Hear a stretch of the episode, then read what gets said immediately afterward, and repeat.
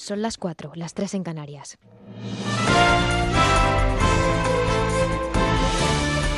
Noticias en Onda Cero. ¿Qué tal? Buenas noches. Abandonamos ya esta jornada de reflexión que ha estado marcada por las protestas convocadas por Tsunami Democratic en Cataluña.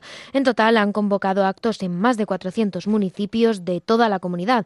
El más multitudinario se ha dado en Barcelona, donde se han reunido 7.000 personas.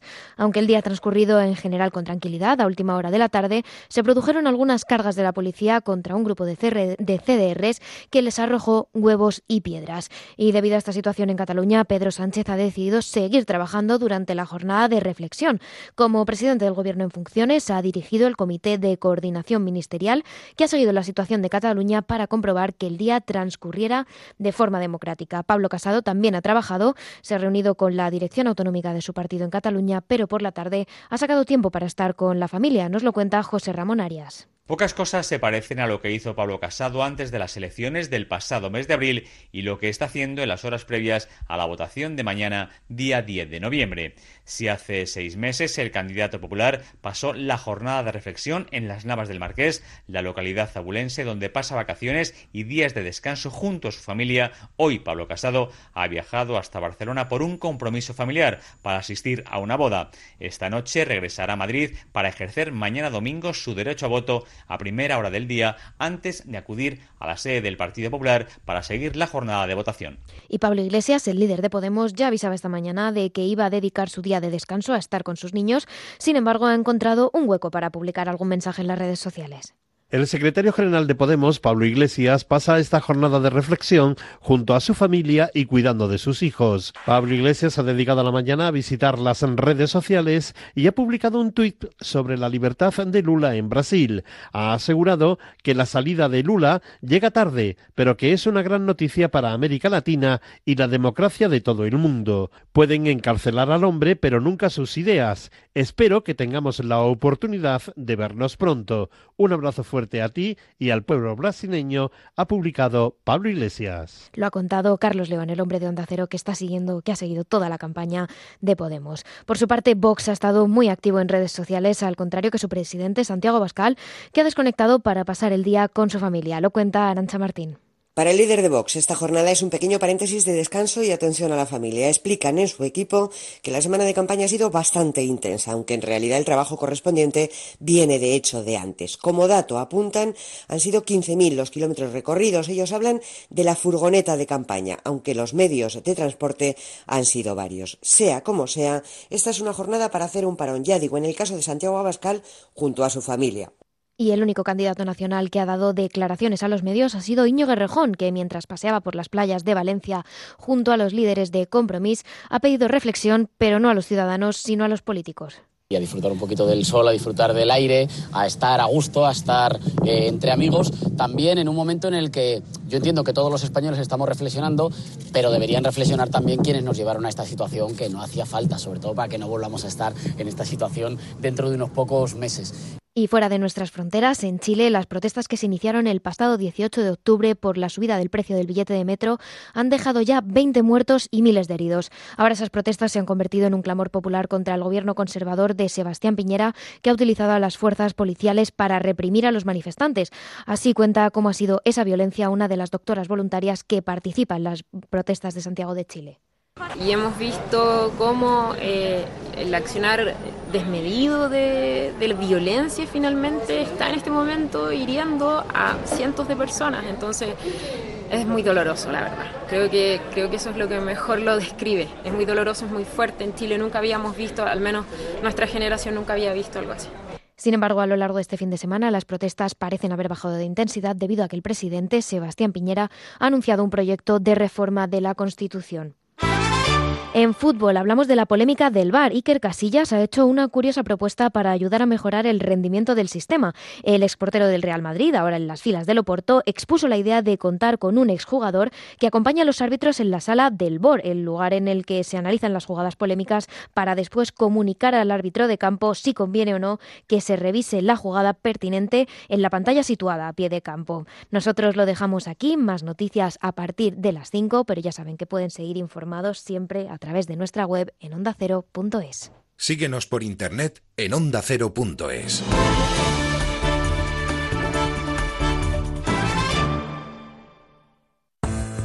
Este domingo, especial elecciones en Onda Cero. Desde las 7 de la mañana, los servicios informativos de Onda Cero pendientes de todo lo que suceda en la jornada electoral para mantenerle permanentemente informado. Y a las 8 de la tarde, especial elecciones 10N. Carlos Alsina y un amplio equipo de analistas valorarán la nueva etapa que se abre y el nuevo mapa político en nuestro país. Además, en ondacero.es, la jornada electoral minuto a minuto, con escrutinio en tiempo real de todo el territorio español. Este domingo, especial elecciones en Onda Cero. Te mereces esta radio. Onda Cero, tu radio.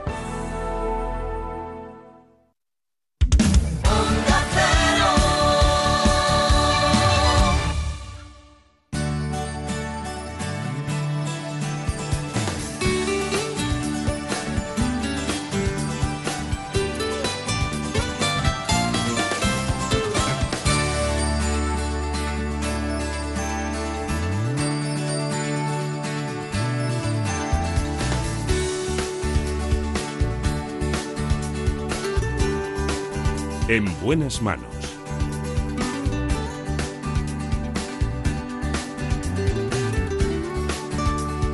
El programa de salud de Onda Cero. Dirige y presenta el doctor Bartolomé Beltrán.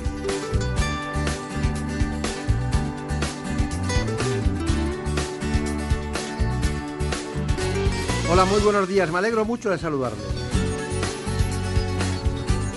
Aquí está en la realización, como siempre, Daniel Solís. En la producción general ejecutiva, siempre, Marta López Llorente. Vamos a hablar, como siempre, de salud. Hoy damos un repaso por la enfermedad inflamatoria intestinal. Les propongo que sepan que en España se diagnostican cada año cerca de 2.000 nuevos casos de enfermedad inflamatoria intestinal. O lo que es lo mismo, la colitis ulcerosa y la enfermedad de Crohn. Acudimos al conocimiento del gastroenterólogo del Hospital Universitario La Princesa, el doctor Javier Pérez Gispert. En buenas manos. El programa de salud de Onda Cero. Dirige y presenta el doctor Bartolomé Beltrán.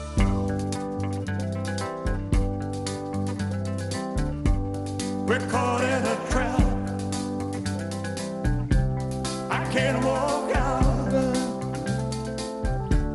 because I love too much, baby. Why can't you see? Les propongo, de la mano del doctor Javier Pérez Gisbert, el que ustedes conozcan esta patología, la enfermedad inflamatoria intestinal, y para eso hemos preparado, como siempre, este informe. La enfermedad inflamatoria intestinal es una de las patologías digestivas más frecuentes. Es una enfermedad autoinmune y crónica de la que existen dos formas fundamentales.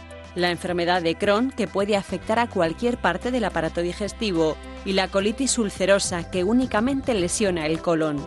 Como síntomas son frecuentes la aparición de dolor abdominal, diarrea con sangre y pérdida de peso. Además puede afectar a otros órganos, como la aparición de lesiones en la piel o dolores en las articulaciones. En España se diagnostican cada año unos 2.000 nuevos casos. Se estima que 15 de cada 100.000 españoles sufren la enfermedad de Crohn y unos 10 padecen colitis ulcerosa. Estas cifras se han duplicado en los últimos 20 años. La enfermedad inflamatoria intestinal provoca un descenso en la calidad de vida de los pacientes y tiene un gran impacto físico y psicológico. Aunque esta enfermedad es crónica e incurable, en la actualidad se dispone de fármacos que permiten que la mayoría de los pacientes pueda llevar una vida normal. Nos acompaña el doctor Javier, concretamente Pérez Gisbert, conocido como doctor Gisbert para todos sus pacientes, ¿no? pero es Pérez Gisbert. Trabaja en el Hospital de la Princesa de Madrid, es especialista en aparato digestivo, profesor de la Universidad Autónoma y además de todo eso tiene una característica muy especial y es que es el jefe de la unidad de lo que tratamos hoy, con una dilatada experiencia en ese ámbito, en la enfermedad inflamatoria intestinal. Doctor Gilbert, bueno, eh, aparte de, su trayecto, eh, tiene una característica usted muy especial para mí y es que es muy, es muy tenaz y muy consistente, muy riguroso ¿no? con, los, con, con, todas las cosas. ¿no? Es muy ordenado, muy riguroso. ¿no? Bueno, cuando te gusta algo y tienes pasión en lo que haces, yo creo que tienes garantizado realmente el, el trabajo a largo plazo y como la mayoría de los objetivos se acaban cumpliendo cuando uno tiene tenacidad, pues intento serlo lo más posible. Claro. Gisbert no es, no es de Madrid, ¿no? Sí. Gisbert es de Levante, habitualmente. Sí. Levante. Mi, mi, mi, primer apellido es Pérez. Está bien. Bueno, eh, es difícil tener consulta con usted en, en, en el hospital público. Es difícil. Eh, o, o, quiero decir que, que si alguien pide hora tarda mucho en tenerla, ¿no? Al contrario. En Madrid tenemos la enorme suerte de ¿Ah? tener la libre elección de especialista de verdad funcionando. Es, yo creo que sin duda el ejemplo paradigmático de, de, un buen funcionamiento de esta libre elección en toda España. Por lo tanto, la demora de mi consulta de pacientes nuevos es exactamente seis días. ¿De verdad? O sea que eso está solucionado. Las consultas están hipertrofiadas de manera que el número de pacientes eh, nuevos a ver se ha sobredimensionado suficiente como para que esta demora, que es fundamental en los pacientes que sufren una enfermedad inflamatoria intestinal, haya desaparecido. De hecho, aproximadamente un 25% de los pacientes que atendemos en la Princesa provienen de otras áreas sanitarias y son pacientes que consultan por una segunda opinión, o sencillamente pues porque quieren que les atendamos nosotros. Y así lo vemos. ¿eh? Nosotros tenemos la filosofía, digamos, de intentar ser atractivos a los pacientes, que es lo que realmente nos mueve a, nuestra actividad profesional. Me da a mí que no, da a no, pero ya veo que lo tiene muy contrastado, que sí, seis días. Porque además hay una cosa, estos pacientes están repartidos por toda la geografía, estamos hablando entre 200 y 300 mil pacientes, y igual hoy reventamos la consulta. ¿No? Bueno, no, como es una consulta que es de la seguridad social pública, desde luego rico no nos vamos a hacer porque no es consulta privada. Eso lo quiero dejar bien claro. No, ¿eh? no, pero eh, no, no, eso ya lo sabía porque ya lo dijo usted en alguna ocasión.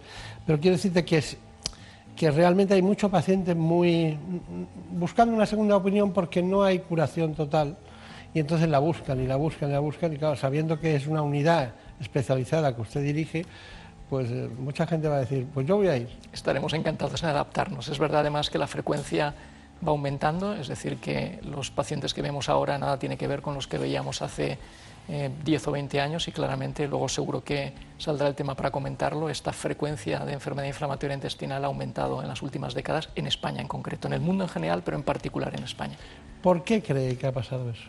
Pues no lo sabemos porque no sabemos cuál es la causa. Lo que claramente debe haber un componente genético, pero este componente debe ser minoritario, porque los, las mutaciones y los cambios genéticos no explican los cambios más o menos rápidos o, o, bruscos de frecuencia, y al contrario, estos suelen ser más secundarios a factores ambientales. O sea, que tiene que haber algo que luego también podemos comentar cuando hablemos de las, de las causas de la enfermedad inflamatoria intestinal, algo ambiental que justifique este cambio más o menos brusco. ¿Cuál es, ¿Con qué otras patologías o enfermedades se acompaña la enfermedad inflamatoria intestinal, ya sea colitis ulcerosa como enfermedad de Crohn, que son las dos los grandes? Luego vemos las diferencias, que a usted le encantará matizar, ¿no? Seguro. Pero, pero ¿con qué, qué comorbilidad tiene esta patología? Pues son eh, enfermedades que se asocian con bastante frecuencia a lo que llamamos manifestaciones extraintestinales, es decir, de otras partes que no sea el propio aparato digestivo y son afectaciones dermatológicas de la piel o articulares eh, o de muchos otros sitios. Y de hecho eso es uno de los motivos por los que en las unidades de atención integral, como la nuestra de la Princesa, se integran especialistas de otras muchas especialidades, reumatólogos, dermatólogos, infectólogos o nutricionistas o psicólogos, porque tiene una gran afectación de estos otros aparatos. Bueno, entonces la pregunta es, ¿qué es la enfermedad inflamatoria intestinal? Bueno, el nombre completo es enfermedad inflamatoria intestinal crónica idiopática. Enfermedad inflamatoria intestinal, ya lo dice su nombre, que es, usted, que es una inflamación. Sí, es crónica idiopática de causa desconocida. Eso claro. es. Enfermedad inflamatoria intestinal, ya lo dice el nombre, que es una inflamación del tubo digestivo, del aparato digestivo. El nombre, el nombre de crónico se añade porque con el intento de diferenciarlo de otras enfermedades que puedan ser agudas. Por ejemplo, una infección bacteriana puede causar una colitis que nada tiene que ver con la enfermedad inflamatoria intestinal. Y el último nombre raro este de idiopática quiere decir, como tú ya has sugerido, que es de causa desconocida, porque no sabemos cuál es la causa a día de hoy. Sea, Estamos en una enfermedad que progresa, que está en relación con el medio ambiente, que puede tener un fondo genético, que es de causa desconocida, que es crónica. ¿Cómo le puede gustar una cosa así? Bueno, pues no solo me gusta, sino que me apasiona, en primer lugar, porque me parece un reto. Las cosas que ya tienen solución y tratamiento, pues ya, digamos que ya no hay mucho más donde aportar, ¿no?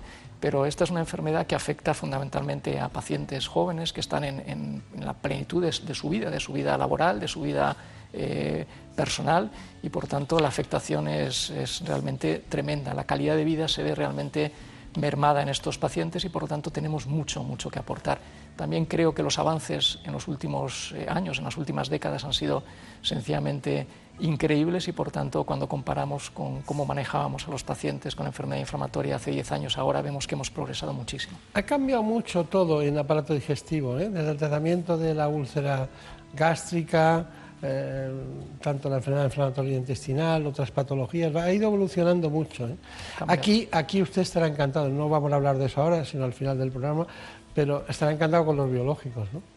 Bueno, creo que han supuesto un antes y un después. Evidentemente tienen su nicho y su papel, pero claramente ha habido un, un antes y un después antes del, del desarrollo de los fármacos biológicos.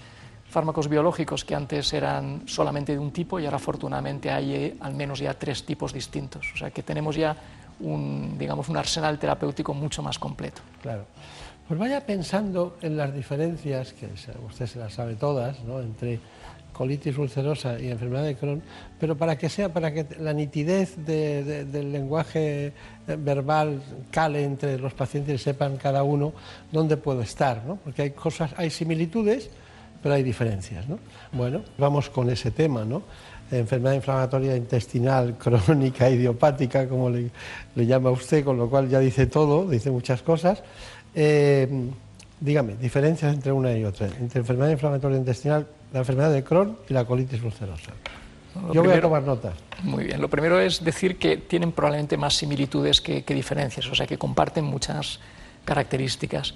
Pero yo diría que las diferencias fundamentales son, como se ha mencionado previamente, que la enfermedad de Crohn puede afectar desde la boca hasta el ano, es decir, a cualquier parte del tracto digestivo, y sin embargo la colitis ulcerosa se limita exclusivamente a- al colon. Otra diferencia yo creo que es la afectación que puede ser más profunda, lo que llamamos transmural, porque afecta a todas las capas del intestino en la enfermedad de Crohn. En la de Crohn. Y sin embargo, en la colitis ulcerosa es una afectación superficial, solamente de la mucosa, que es la parte más superficial de el- del colon en este caso. Y luego los síntomas pueden ser parecidos, pero habitualmente en la enfermedad de Crohn lo que predomina es el dolor abdominal junto con la diarrea. Y sin embargo, en la colitis ulcerosa lo que predomina es la diarrea, pero con la aparición de sangre en las deposiciones, que es lo que se denomina rectorragia técnicamente. Hay muchas más diferencias, pero yo creo que estas son las fundamentales. Claro. Claro, y como afecta a todas las capas, por eso hay rectorragias, por eso hay sangre, ¿no? Bueno, en realidad la colitis ulcerosa, que es la que afecta a la, a la parte superficial, con eso lo que hace es denudar, de alguna manera erosionar esa parte que es la que produce la sangre. La consecuencia de esa afectación profunda de la enfermedad de Crohn es la aparición de fístulas, que son eh, trayectos, digamos, tubos que conectan dos zonas del, del tubo digestivo o del aparato digestivo que no deberían estar conectadas en, en situación normal. Claro, pero cuando los tratamientos, cuando no había biológicos, no sé cómo funcionaron, ya me lo contará, pero cuando, cuando eso puede ser quirúrgico. Bueno, antes de hecho, eh, muchos pacientes acababan en cirugía más de los de, que los que ahora. Ahora, gracias a que el arsenal de, de tratamientos va aumentando y que disponemos de los biológicos, los- los, eh, las necesidades de operación han, han disminuido Sí. eh, claramente.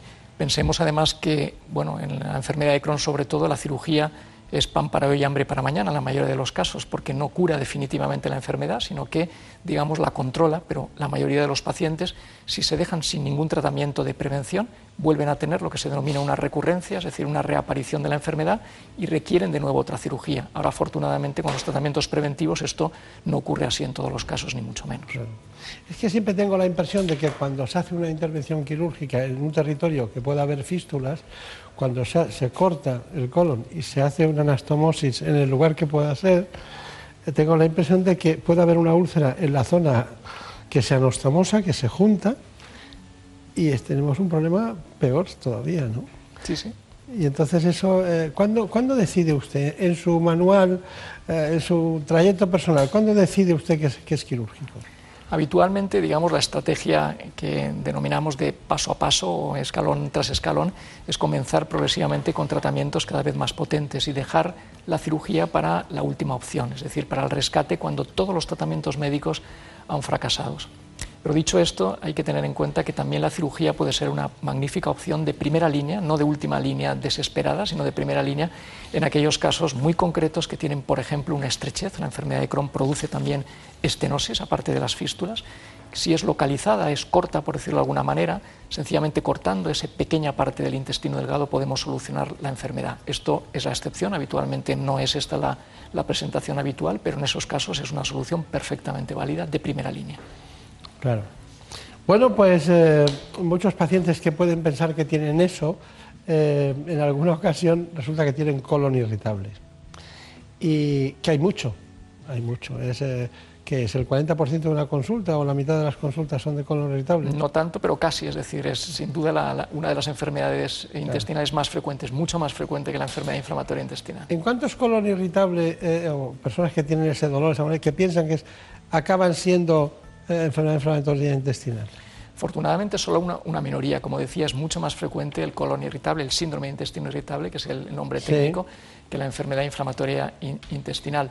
Claro, los síntomas no son lo que denominamos patognomónicos, que quiere decir que no son específicos, no Claro. son absolutamente indicativos de una enfermedad y por tanto un paciente puede tener dolor abdominal y diarrea y puede tener muy probablemente un síndrome de intestino irritable más frecuente que una enfermedad inflamatoria intestinal. Pero cuando hay datos ya añadidos, ¿eh? datos pues, de pérdida de peso, de fiebre, o un dolor más eh, persistente o más frecuente, o sangre en las deposiciones, esos son datos de alarma que nos obligan a realizar alguna exploración, por ejemplo, una colonoscopia, que es la prueba, digamos, fundamental Es diagnóstica. donde se ve que, es, que, que puede ser colon irritable porque no hay nada, ¿no?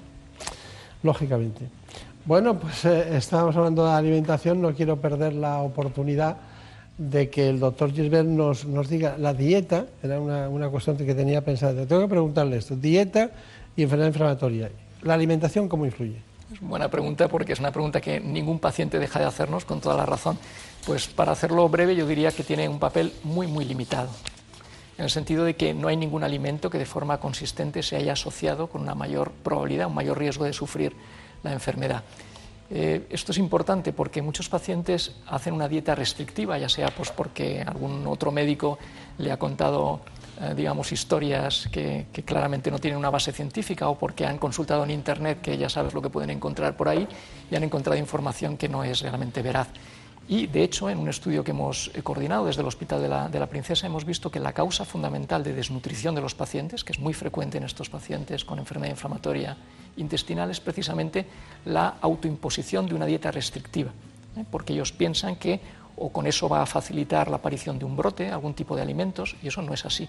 De hecho, la recomendación general para finalizar es que los pacientes tomen una dieta lo más eh, variada posible, lo más rica eh, posible, en el sentido de que no, hayan, no hagan ninguna restricción y que únicamente eliminen de la dieta aquellos alimentos que de una forma repetida les causen síntomas. No porque les haya sentado mal unos garbanzos o un cocido, eh, suspendan ese alimento para siempre, porque si no acabarán haciendo una dieta muy limitada. Está bien, está bien. Tengo una información que hizo Javier Saz, concretamente sobre el diagnóstico de enfermedad inflamatoria intestinal. Eh, la hizo con usted, ahora, ahora se va a ver. Así que vamos con esa información. Diagnóstico de enfermedad inflamatoria intestinal. Los síntomas no son siempre claros y eso hace que el retraso diagnóstico sea uno de los problemas a los que nos enfrentamos. Es decir, desde que el paciente comienza a tener una sintomatología que puede empezar por diarrea eh, o por dolor abdominal hasta que se llega al diagnóstico, pueden pasar eh, meses o incluso años. Por tanto, no es fácil. A veces, cuando la clínica que produce es la sangre en las deposiciones, que es lo que denominamos la rectorragia, eso sí que hace que sea más evidente el diagnóstico y obliga a realizar una colonoscopia. De esa manera el diagnóstico suele ser más rápido, pero cuando el debut es solamente con dolor eh, abdominal o con diarrea, muchas veces el diagnóstico se retrasa. La investigación nos parece una, parte integral absoluta del manejo de estos pacientes. Quiere decir que no es, son dos guerras distintas la asistencia y la investigación. Creemos que un servicio que tiene un, un potencial en investigación importante, eso es una garantía de una buena asistencia del, del paciente. Por lo tanto, son dos eh, integrantes que desde nuestro punto de vista son inseparables y por eso nosotros intentamos dedicar una parte muy importante de nuestro tiempo a la investigación. Bueno, una parte muy importante de tiempo dice a la investigación. Tengo datos que ustedes están en un proyecto, exactamente tengo aquí anotado, con 100 hospitales, eh, en los que están buscando la frecuencia y todos aquellos aspectos. De... ¿Cómo va ese proyecto? Pues va viento en popa toda vela, porque es un proyecto tremendamente interesante, porque comentábamos antes que la frecuencia de enfermedad inflamatoria intestinal en España, bueno, la verdad es que no se conoce, no se sabe cuál es la cifra real. Y lo que sí se intuye o se intuye es que había aumentado en los últimos años, en las últimas décadas, y lo que quisimos es organizar un estudio multicéntrico, muy grande, con un número muy elevado de, de unidades, y a lo largo de un año ver cuál era la aparición de, este, de esta enfermedad en España. Eh, este número de, de centros que, que, digo que ha participado, en torno a 100 unidades españolas, supone más de la mitad de la población de referencia de España. Es decir, que el número de, de habitantes que incluye es muy elevado y, por tanto, los datos son realmente fiables, no como antes, que teníamos pequeños estudios en zonas geográficas muy limitadas y por tanto era muy difícil extrapolar los resultados al, al mapa general Pues bien, el resultado para, ir al grano es que esa frecuencia, esa incidencia que llamamos, la aparición de nuevos casos, es mucho más alta que la que pensábamos. En total es aproximadamente de 20 nuevos casos por 100.000 habitantes, que es la forma en la que se mide la incidencia, la aparición de nuevos casos de enfermedad inflamatoria y eso nos iguala, nos sitúa en una posición muy parecida a la de los países del norte de Europa, que eran lo que consideramos un poco la referencia de eh, países con una elevada incidencia de enfermedad inflamatoria intestinal. ¿Más en zonas urbanas que en zonas rurales? Bueno, hay estudios eh, controvertidos, probablemente sí. Sí parece que el estilo de vida, digamos, occidental, el hecho de que la vida vaya, digamos, esa globalización y vaya pareciéndose más a este, este, modelo occidental, parece que ese es un factor importante que ha aumentado la frecuencia. Y de hecho, en países, por ejemplo, hispanoamericanos, donde antes era absolutamente excepcional encontrar esta enfermedad, ahora se está viendo un aumento progresivo y rápido. Vamos con ella. Se estima que en España hay más de 150.000 personas con enfermedad inflamatoria intestinal y un 25% de los pacientes inicia el proceso inflamatorio antes de los 20 años. Esta patología es especialmente difícil y compleja para niños y niñas, ya que afecta a su desarrollo físico y social. Y es que más de un tercio de las personas diagnosticadas durante la infancia sufre un retraso de crecimiento. En el caso de la enfermedad de Crohn, según los expertos, cuando aparece durante la infancia puede ser más agresiva y difícil de controlar que cuando se diagnostica en adultos. Además, no solo afecta al paciente, sino que puede desestabilizar la vida familiar. Los síntomas más comunes de esta enfermedad son diarrea, anemia y cansancio, fuertes cólicos, dolor abdominal, fiebre e incontinencia. Bueno, ¿qué le parece? Bueno, me parece que... Niños. Sí, me parece que la enfermedad inflamatoria en, en, los niños tiene un plus, digamos, de, de dificultad, como, como se ha mencionado, nosotros eh, somos muy sensibles a ese tema y de hecho tenemos una unidad de transición, que así se denomina con el Hospital del Niño Jesús, de modo que los pacientes que se diagnostican inicialmente en este hospital, cuando ya se van acercando a la edad de los 18 años, que es la, la edad de transición en nuestro centro, hacemos visitas conjuntas entre pediatras y los gastroenterólogos de adultos, que somos nosotros, para que los pacientes, los, los eh, niños, que ya no son tan niños, son adolescentes, nos vayan conociendo y esa transmisión sea algo realmente progresivo y no abrupto. Claro. Le voy a hacer varias preguntas de estas, las, las típicas. Eh, ¿Relación con el papel del tabaco? El papel del tabaco es esencial, absolutamente esencial en la enfermedad de Crohn. Es un papel realmente pernicioso y por eso nos dejamos la piel en intentar convencer a los pacientes, y así se lo decimos, que eso de fumar es un pecado mortal, no un pecado venial. Y obviamente, como es tan complicado dejar de fumar, pues ponemos a su disposición todas las herramientas de unidad de tabaquismo, etcétera, para conseguir que dejen de claro. fumar. En la colitis, sin embargo, tiene un papel que probablemente incluso pueda ser protector. ¿Y el estrés? El estrés juega poco papel. El estrés crónico no parece que sea un factor causante de la enfermedad inflamatoria intestinal. Eso, eso sí, en los pacientes que ya están diagnosticados de enfermedad inflamatoria, muchos nos cuentan que, digamos, que el incremento del estrés actúa como gatillo de que aparezca un brote. Eso no está en absoluto establecido, pero al menos es una hipótesis de futuro. Sí, pero siempre se ha dicho, cualquier documentación se pone, ¿no? Efectivamente. Por el estrés. Bueno, eh, tengo más datos. eh, uno los anti-TFN. Dígale a, lo- a los espectadores qué es los anti-TFN. Bueno, los- los- el tratamiento empieza, como decíamos, poco a poco, con fármacos que va de abajo arriba, cada vez más potentes. Pues el último escalón terapéutico antes de pasar a la cirugía son los fármacos anti-TNF, que son un tipo de fármacos biológicos. Ahora, como decía antes, hay más fármacos biológicos. Uno es este grupo de anti-TNF, que incluye a su vez a varios fármacos que yo creo que no merece la pena aquí mencionar, pero en los últimos años se han desarrollado otros dos fármacos ¿Y biológicos. se han suspendido estos? No, no, al contrario, se mantienen y se mantienen en muchos casos como Pero en el primera línea. estudio se han suspendido en el estudio, ¿no? Eh, bueno, digamos que los estudios ya son más de práctica clínica, ya no son estudios tan revolucionarios porque ya han demostrado lo que tenían que demostrar, tienen más de 10 años de andadura. Y tengo aquí anotado también eh, los procesos cuando ocurren durante el embarazo o, o estamos en la lactancia. ¿Cómo, ¿Cómo cabalgan esas dos cuestiones? Bueno, es un, es un aspecto muy relevante porque, como decíamos antes, esta enfermedad afecta a, a personas jóvenes y, por tanto, las mujeres con frecuencia se quedan embarazadas teniendo la, em- embarazadas teniendo la enfermedad. Y por eso no, eh, no mejoran, pero si se quedan embarazadas cuando la enfermedad está controlada, la evolución suele ser buena. Sin embargo, cuando el embarazo ocurre en pleno brote, eh, eso está, digamos, eh, no digo condenado al desastre, pero con probabilidades mucho, mucho mayores de que vaya mal el embarazo. Por eso insistimos mucho en que haya un periodo de remisión, que llamamos, de, normalidad y control de la enfermedad antes de quedarse embarazados. Hay un registro que estamos eh, que hemos puesto en marcha, un registro eh, nacional que coordinamos desde la Princesa, que evalúa precisamente qué pasa con los fármacos que se toman durante el embarazo, la propia mujer embarazada, qué efecto pernicioso puede tener sobre el embarazo y sobre los niños, que es un, un- un estudio absolutamente fundamental. Es que no quiero que se me escape otro concepto básico que usted es experto, que es la enfermedad celíaca. Relación entre enfermedad celíaca y lo que es la enfermedad inflamatoria intestinal. Se llama enfermedad celíaca la intolerancia permanente al gluten del trigo, cebada, centeno y probablemente avena. Esta proteína, el gluten, es rechazada por el sistema inmunológico, dañando la mucosa del intestino delgado y alterando la absorción de las vitaminas, minerales y demás nutrientes de los alimentos. Afecta a medio millón de personas en España, el doble de mujeres que de hombres, aunque se calcula que alrededor del 75% está sin diagnosticar, ya que en algunos casos no presenta síntomas o porque estos se confunden con los de otras patologías digestivas. Entre los síntomas más frecuentes están pérdida de peso y de apetito, fatiga, náuseas, vómitos, diarrea, distensión abdominal.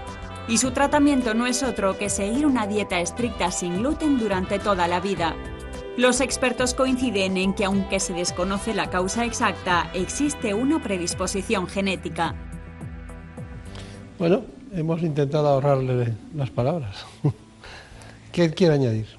Bueno, es una enfermedad realmente muy relevante y también muy frecuente, mucho más frecuente de lo que creíamos eh, inicialmente. Yo tengo también el, honor de, de coordinar y ser el responsable de la consulta de enfermedad celíaca en mi centro y es una enfermedad que si no se piensa en ella pasa desapercibida y si se piensa en ella se diagnostica, como digo, con mucha más frecuencia.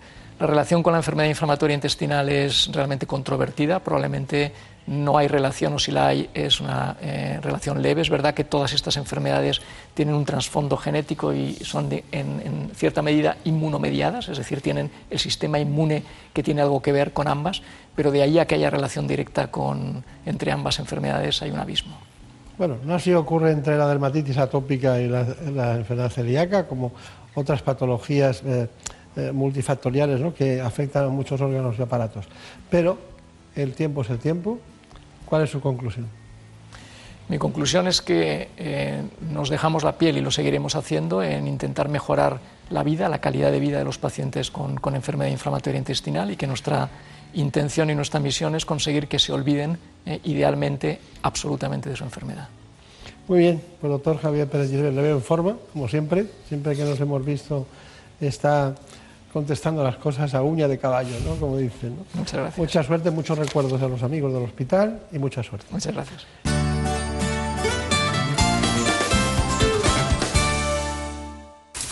Es lógico. Murprotec, empresa líder en la eliminación definitiva de las humedades, patrocina la salud en nuestros hogares.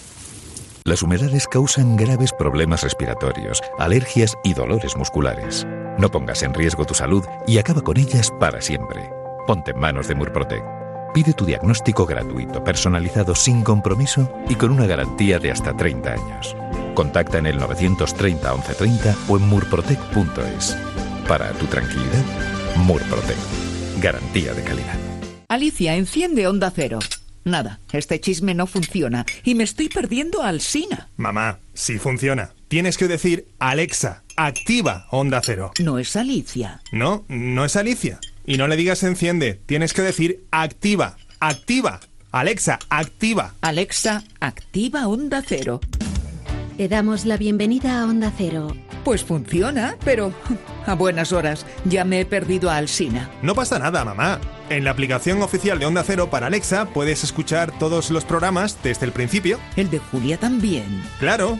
Asegúrate de que has abierto la aplicación oficial de Onda Cero y pídele a Alexa el podcast que quieras. ¿Que le pida a Alicia qué? Nada, mamá. Que es una broma, hijo. Que sé lo que es un podcast. ¿Por quién me tomas? Alexa, activa Onda Cero. En buenas manos. El programa de salud de Onda Cero. Dirige y presenta el doctor Bartolomé Beltrán.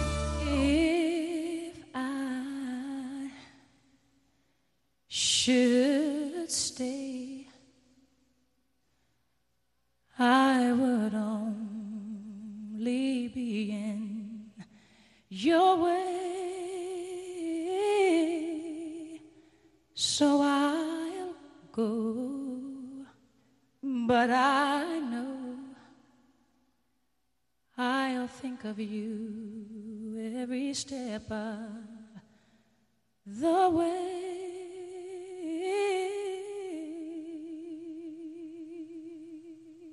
And I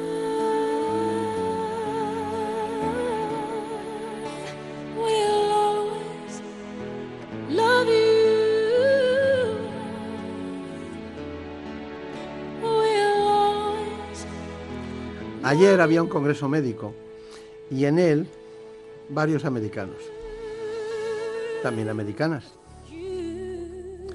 Y puse esta canción.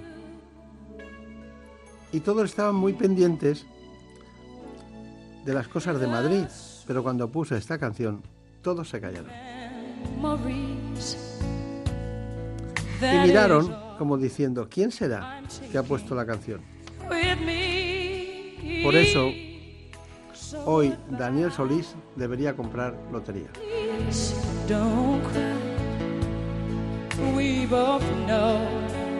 ¿O no? Porque le ha tocado la gorda.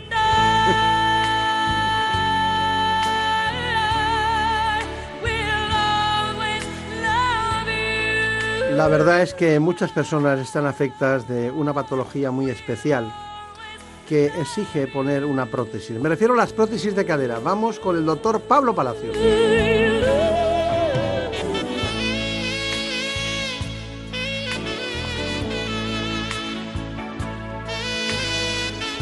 En España se colocan cada año unas 35.000 prótesis de cadera.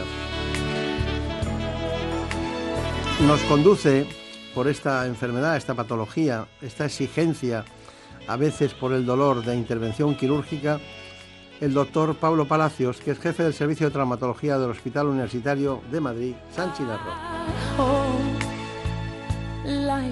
Mientras tanto, les propongo esta información para centrar este tema. La fractura de cadera es un problema común en los servicios de traumatología de todo el mundo. Solo en la Unión Europea se producen anualmente más de 600.000 casos y en nuestro país el número de afectados asciende a unos 40.000. Además, los expertos aseguran que estas cifras se están disparando en las últimas décadas debido al envejecimiento de la población. La incidencia de esta lesión aumenta con la edad y la principal causa son las caídas, porque los huesos con el paso del tiempo se vuelven más delgados y frágiles y aparecen problemas como la pérdida de masa ósea. Además de la fractura, la artrosis y la artritis son otras de las causas de un reemplazo de cadera. Ambas patologías producen un desgaste del cartílago articular que recubre la cabeza del fémur. En la mayoría de los casos, los pacientes que se someten a un reemplazo de cadera son mayores de 50 años, pero cada vez es más habitual encontrar pacientes de menor edad. La primera prótesis de cadera en España se implantó hace más de cuatro décadas y ya se realizan al año unas 35.000 intervenciones. Las técnicas quirúrgicas, los tipos de prótesis y los nuevos materiales han sufrido una evolución espectacular en los últimos años. Queremos hablar con el doctor Palacios. El doctor Palacios, Pablo Palacios Cabezas, pertenece a una saga de médicos que es muy conocida en España en este ámbito de la traumatología y la ortopedia. Bueno, son cosas que hay que decir porque a veces hay personas que se confunden y no todo el mundo tiene 200 años o 150. Bueno, eh, veo sus distintas eh, actividades en todo tiempo, pero siempre ha sido muy, muy monográfico con cirugía de la columna vertebral, cirugía de la, de la cadera, de la rodilla, ¿no? Efectivamente, son las dos grandes áreas a las que me dedico. Claro. Pero eh, deme, datos de esos para, para, que sepa la gente el significado de la cirugía de la cadera y, lo, y el costo eh, para el Estado español de, las caderas, de las prótesis de cadera. ¿Cuánto se ponen al año? Pues en España eh, no sé exactamente cuántas se ponen al año. Yo creo que cerca de 200.000 prótesis de cadera y rodilla. Especialmente solo de cadera no lo sé, pero desde luego mundialmente es una es un monto bestial la cantidad de dinero que se gastan los estados y las sociedades en la sustitución de la, de la cadera. Porque la verdad es que es una cirugía que genera mucho beneficio a los, a los pacientes y entonces es una cirugía muy demandada. Probablemente sea la cirugía estrella de la cirugía ortopédica, la prótesis de cadera. Eh, ahora hablaremos, porque aquí tengo mucho interés evolucionar con la, las particularidades de los materiales desde la primera que se puso en el mundo hasta, hasta hoy, porque ha evolucionado mucho, incluso, eh, incluso su padre, en la, en posiblemente la década de los 80, ¿no? 85, 90, un año por ahí, eh, incluso tuvo una, una prótesis que, que, la diseñó, la PAL, diseñó una allí, efectivamente, y que fue la primera prótesis de cadera diseñada completamente en España, luego la compraron los americanos, se comercializó en el mundo entero pero efectivamente fue la primera prótesis que se diseñó en España. Sí, Siempre era muy inquieto él con la cadera. ¿eh? Era muy inquieto y de ahí nos ha pegado a algunos el seguimiento de, sus pasos, aunque sea solo en la cirugía, porque en el, en, la, en el diseño no estamos. Claro, claro, claro. Bueno, pues ya ven ustedes que estamos ante uno de los grandes temas de la cirugía traumatológica y ortopédica pero todo eso se inició un día muy especial en el que era Charlie, Charlie? Sí, Chanley. Chanley, el que puso la primera, ¿no? Efectivamente. ¿Y qué era material de qué era? ¿De polietileno o de qué era? No, eran metálicas, eran aleaciones habitualmente aleaciones de, eh, de acero, aleaciones de acero. Uh, qué peso, ¿no? Sí, no, el acero de verdad el acero lo ha erradicado principalmente, porque las aleaciones de acero son muy buenas aleaciones. Lo que pasa que, mm, que el titanio es más, eh, pesa menos y lo que ha erradicado al acero de la cirugía ortopédica principalmente ha sido la llegada de la resonancia magnética, porque con acero no se puede hacer resonancia magnética y sin embargo con titanio y con cromocobalto sí se puede hacer resonancia. Entonces ahora que vivimos en una época en la que la resonancia puede ser fundamental para este o para otro motivo, pues entonces está virando mucho en el empleo de los materiales, al, principalmente al titanio. Y sufrieron una, una, evolución importante. En todo tiempo y lugar pues ha habido muchas aleaciones de materiales, de, aparte de la que hizo el John Charlie, como, o Charlie, eh, tenemos de, que se usó también teflón, se usó polietrafluoretileno también.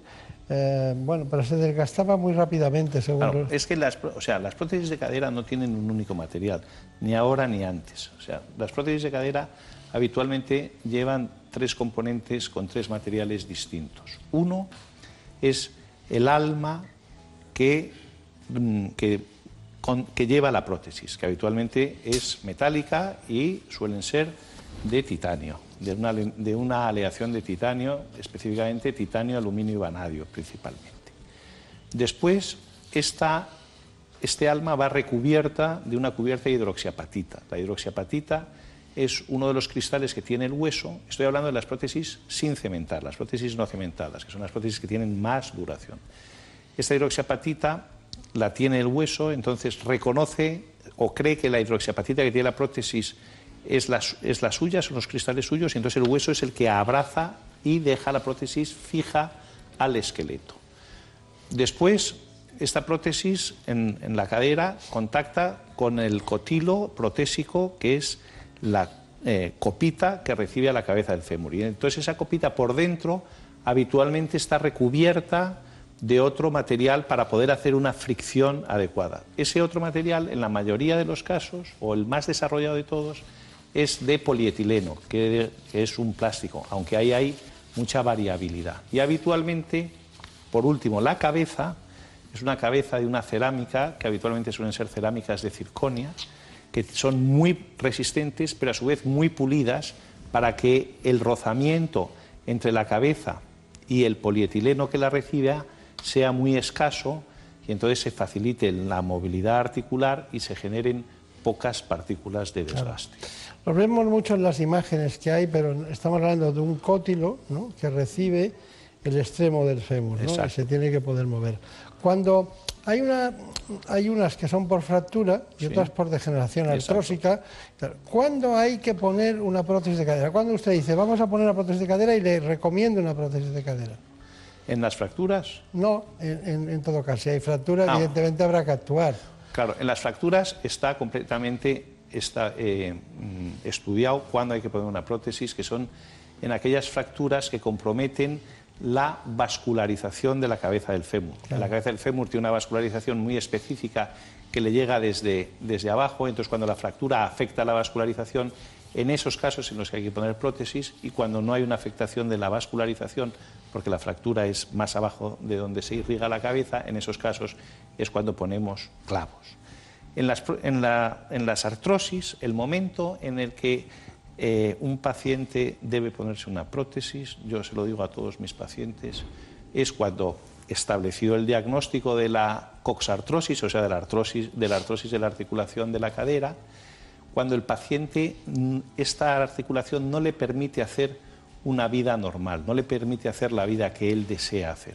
Porque ¿qué es una vida normal? Para cada persona es una cosa distinta y en cada, fran- en cada mm, franja de edad tenemos unas necesidades físicas distintas. Entonces, cuando esta cadera no te permite hacer eso y necesitas un, eh, tomar analgésicos eh, casi constantemente, etcétera, etcétera, es el momento de ponerse una prótesis. Cuando después del tratamiento médico el dolor permanece constantemente y reiteradamente. Mientras que se pueda sobrellevar un poco y con un poquito de ejercicio y una buena tonificación muscular, aunque con alguna molestia esporádica, entonces todavía no merece la pena ponerse la prótesis. Claro. Ahora bien, cuando, cuando dejas de hacer las cosas que te gusta de hacer, entonces es el momento. ¿Cuántos años tenía el paciente de más años que usted ha operado de- precisamente de prótesis de cadera? Por fractura, muchísimos. O sea, por fractura más de 100, 100, no recuerdo exactamente, pero 102, 103. Y por artrosis, mm, pasados los 90. Claro, claro. Porque, pero, mm, de todas maneras, la cirugía de cadera llega, las personas mayores tienen, eh, hay que evitar las escaleras lo más posible a partir de una cierta edad, los suelos, las alfombras, el baño, eh, la cama, muchas cosas que hacen que las personas mayores acaben teniendo una, una fractura como consecuencia de que no están adecuados el hábitat donde están, ¿no? Claro, principalmente las en las fracturas de cadera, mayoritariamente el, el mecanismo por el que se produce la fractura es por un accidente doméstico e intrascendente. Tantas veces me había caído no sé qué y de pronto llega un día ya en el que te tropiezas en la alfombra en tu casa y te caes o en el baño o en donde sea. Claro, claro. Eh, ¿Qué vale una prótesis de cadera? Depende porque hay muchos modelos. No lo que usted hace, sino la prótesis. Ya, ya, ya, ya. Hay ¿En, muchos. dónde basculan? ¿Qué cifras? pues eh, bascula aproximadamente, podríamos, entre las prótesis que son parciales, que no necesitan la sustitución del cotilo, que vendrán a costar, yo calculo, unos 800 euros o por ahí, hasta las prótesis de revisión, que son las que se utilizan cuando una prótesis fracasa y hay que poner otra prótesis, que esas pueden llegar a tener un costo de unos 15.000 euros, 10.000, 15.000, muchísimo. Una cosa Estamos bestial. hablando de 35, 35 millones de euros al año mínimo. No, no, es una bestialidad lo que la sanidad pública se gasta en prótesis de cadera, es unas, son unas cifras astronómicas. Y la sanidad privada, las compañías de seguros, el gasto que tienen en prótesis de, de cadera también es un gasto absolutamente desorbitado. superior al normal. Seguimos hablando de las prótesis de cadera. El material usado, el titanio o las aleaciones del mismo, pueden fundirse con el hueso cuando crece por encima, pero sobre todo por encima suyo sin necesitar un cemento aparte. Pero no fue hasta la década del año 1940 o 50 aproximadamente cuando se empezó a emplear este, este metal junto al polietileno en las prótesis. Se llegó a pensar en usar otros materiales, como cobalto o acero inoxidable, pero eran problemáticos y se des- desdeñaron entonces, como ha matizado el doctor Palacios. Fue a partir de la década de los 70 cuando las prótesis de cadera empezaron a parecerse a las que se usan en la actualidad. Gracias al cirujano ortopédico John Charley, no fue precisamente hasta esa década de los 90 cuando se instauró el uso del actual polietileno reticulado, un plástico más duradero presente actualmente en millones de caderas artificiales. Así que, eh, doctor, doctor Palacios, este asunto, que es muy interesante en todos los sentidos, nos lleva a, decir, bueno, ¿y cuánto dura una prótesis de cadera? Mm, Qué gran pregunta, qué gran pregunta todavía, todavía sin respuesta total, pero sí tenemos auténticas evidencias.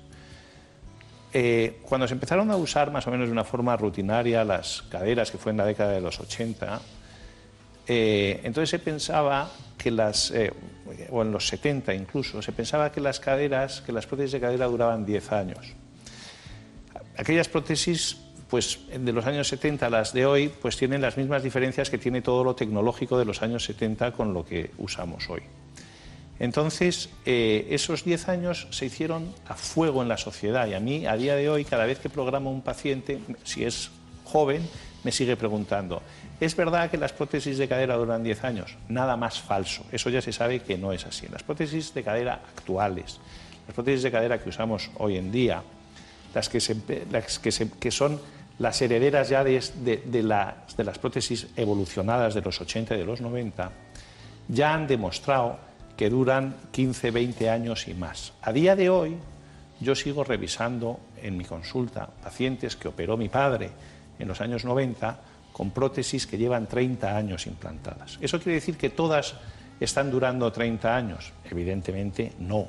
Primero muchos pacientes han muerto, luego algunas han ido fracasando. Pero sí es verdad que la expectativa de duración es máxima.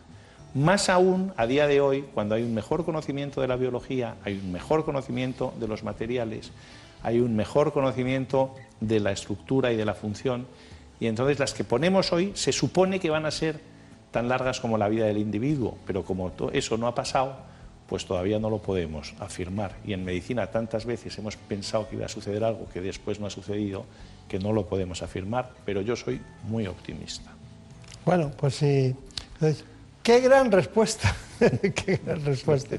Bueno, era por devolverle el asunto, pero hay una serie de, de consejos dentro de la cirugía de la cadera que podríamos dar. Para hacérselo muy fácil, vamos a escucharlos y usted me pone las pegas correspondientes. A la cirugía para implantar una prótesis de cadera le sigue un tiempo de reposo y de rehabilitación. Y por supuesto, habrá que ir adaptando las actividades cotidianas a la nueva situación. Además, hay que preparar adecuadamente la vivienda para disminuir las caídas y la luxación protésica. Para ello, debemos evitar las escaleras y vaciar el suelo de objetos como alfombras que pueden ocasionar tropiezos y resbalones. También hay que acondicionar el baño, por ejemplo, instalando un pasamanos en la ducha. En cuanto a la cama, debe estar a una altura adecuada como para apoyar los pies a la hora de subirnos o bajarnos. Por otra parte, contar con una buena iluminación, que siempre ayudará a reducir el riesgo de caídas. Por último, hay que prevenir los principales riesgos de posoperatorio, como la infección de la herida quirúrgica y el tromboembolismo. Le damos las gracias a Ignacio Díez por esta maravillosa aportación y vamos con el informe que también ha preparado. Es, es muy curioso, ¿no? Es eh, que no solo los mayores precisamente son candidatos a un reemplazo de cadera. Lo ha hecho Elena Fernández Puyol. En la actualidad, el reemplazo de cadera por una prótesis no es algo exclusivo de las personas mayores. Y es que ahora, gracias a los avances de las técnicas quirúrgicas y a los nuevos materiales, cada vez más menores de 55 años llevan este tipo de implantes para poder continuar con normalidad su actividad social y laboral. Los datos apuntan a que cerca del 10% de todas las prótesis de cadera que se implantan en España son en jóvenes, principalmente afectados por secuelas de lesiones infantiles o deportistas, sobre todo los que practican fútbol, artes marciales o atletismo, que sufren con frecuencia una patología llamada choque femoroacetabular.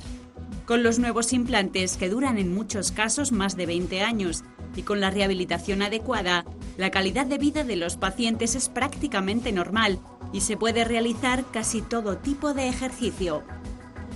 Bueno, gracias Elena, pero vamos con las conclusiones que se nos va haciendo el momento de, de terminar el programa. Doctor Palacios, conclusiones.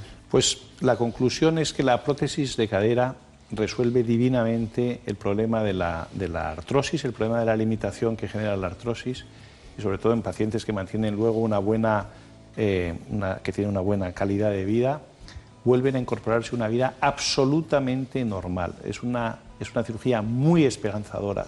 Se quedan sin ninguna secuela cuando las cosas van bien. Bueno, pues eh, después de lo dicho, pues salude usted al presidente de su grupo y le felicite de nuestra parte por el sistema sanitario español que se presentó, aunque ya venía mucho tiempo rondando con este tema él, ¿no? ¿Verdad? que es así.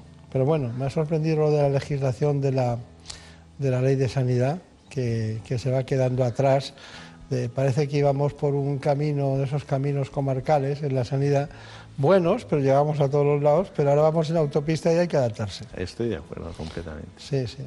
Su padre ponía muchos paralelismos siempre y hacía, ponía muchos ejemplos. Sí, sí, es que ha sido una persona muy didáctica. Sí capaz de, enseñar, de enseñarme a mí, no le digo eso, eso de firmar un, programa con, con, humildad está muy bien. Muchas gracias, hasta pronto. En buenas manos. El programa de salud de Onda Cero.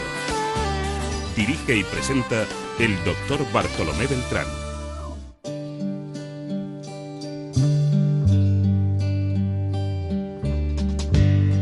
Maybe I didn't treat you quite as good as I should have. Maybe I didn't love you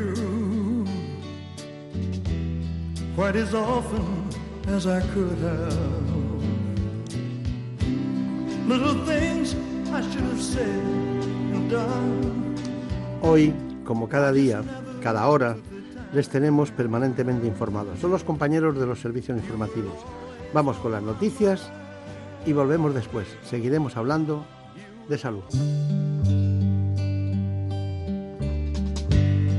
Maybe I didn't treat you quite as good as I should have. Maybe I didn't love you quite as often as I could have.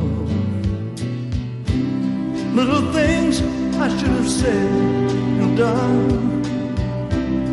I just never took the time.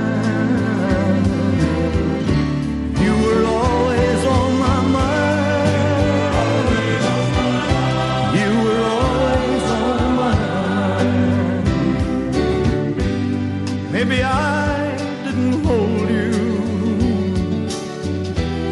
all those lonely, lonely times.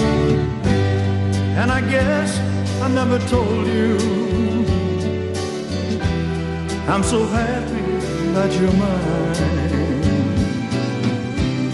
If I made you feel second best, Girl, I'm so sorry I was blind.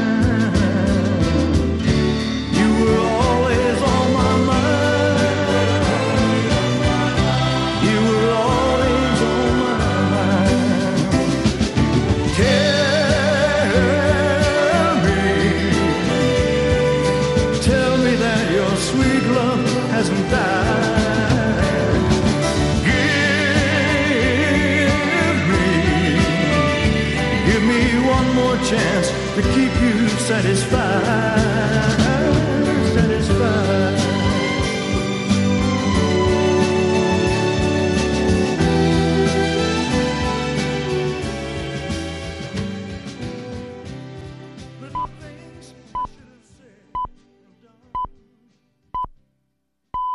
Son las 5, las 4 en Canarias.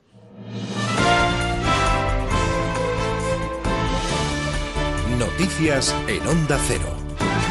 ¿Qué tal? Buenas noches. Encaramos ya la jornada electoral. En tan solo unas horas, los colegios electorales abrirán sus puertas para que los 37 millones de españoles llamados a las urnas puedan ejercer su derecho a voto en una histórica situación de bloqueo político. Pese a la jornada de reflexión en la que hemos estado libres de mensajes y mítines políticos, durante toda la campaña los partidos nos han dejado claro el mensaje que querían mandar a los ciudadanos.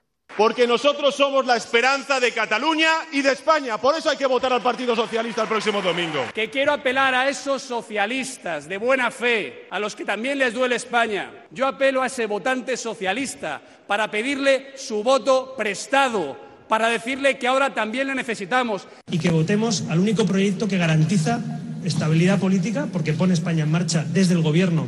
Si sumamos una mayoría de ciudadanos y el Partido Popular, gobernaremos, pero también, si los españoles no quieren que gobernemos, desde la oposición también desbloquearemos el país negociando reformas de Estado. Porque yo creo que hay mucha gente, votante del PSOE, socialistas de corazón, como decía Yolanda, que saben en lo más profundo de su corazón que o estamos nosotros en el gobierno o su partido no va a hacer las cosas que quieren ellos que se hagan en este país.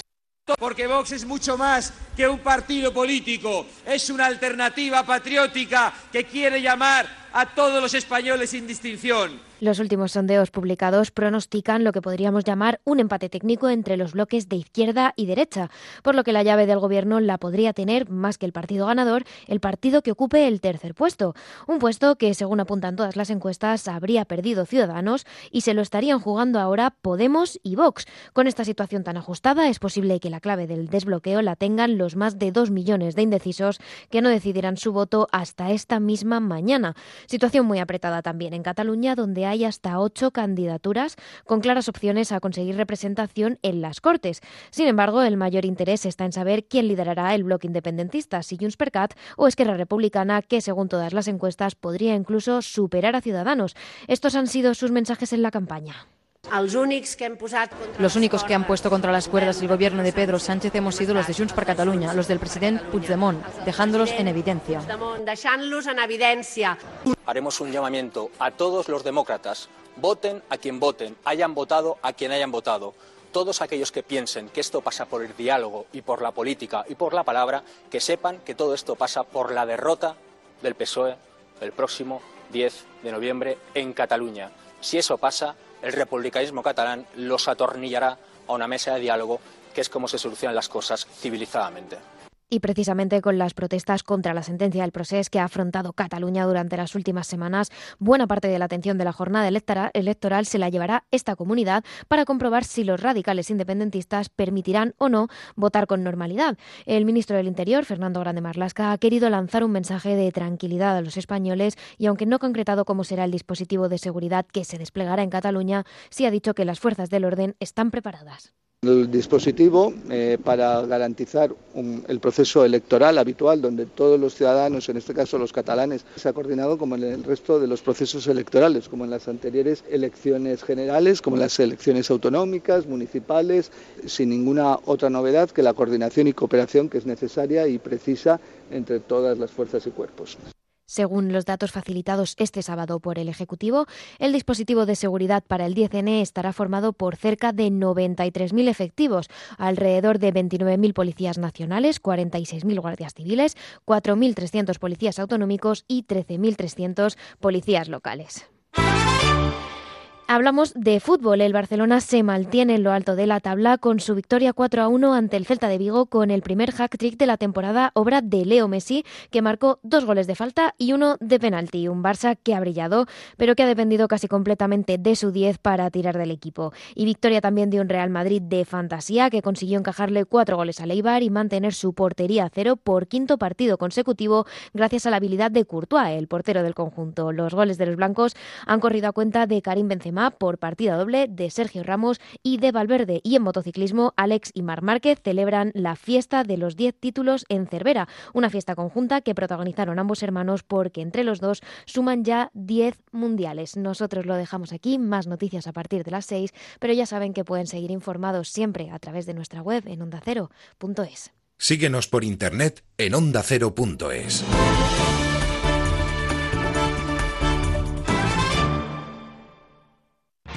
Los fines de semana hablamos de nuestras mascotas con Carlos Rodríguez. Y también es cierto que los abuelos Paciencia malcrían a los animales de Sí. compañía, no solo a los nietos. Pero Mira, hacedlo con prudencia. Os voy a hacer una pregunta. Mira, hemos llegado a un pueblo y una de mis perras está loca con las moscas. Está la perra debajo del sofá que no quiere salir, no sé qué le habrá pasado. La primera pregunta de nuestro concurso express. ¿Os gustaría saber el nombre de cinco animales que vivan en las montañas? ¿Un águila puede contar? Hombre, por supuesto, es de montaña. Dice, hola mascoteros, somos una familia de cuatro. Estamos recorriendo Noruega en furgoneta, escuchando todos vuestros programas y además de aprender un montón de cosas con vosotros, el viaje se nos está haciendo súper ameno. Como el perro y el gato, con Carlos Rodríguez. Los sábados a las 3 de la tarde y los domingos a las 2 y media. Patrocinado por Menforsan, los especialistas en cuidados, higiene y cosmética natural para las mascotas. Te mereces esta radio. Onda Cero, tu radio.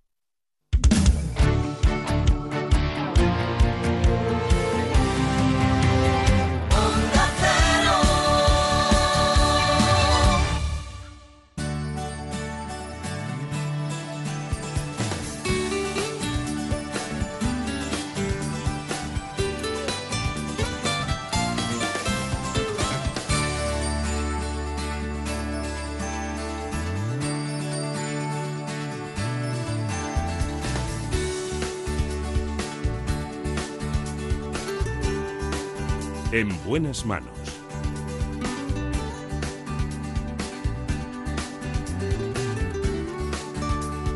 El programa de salud de Onda Cero. Dirige y presenta el doctor Bartolomé Beltrán.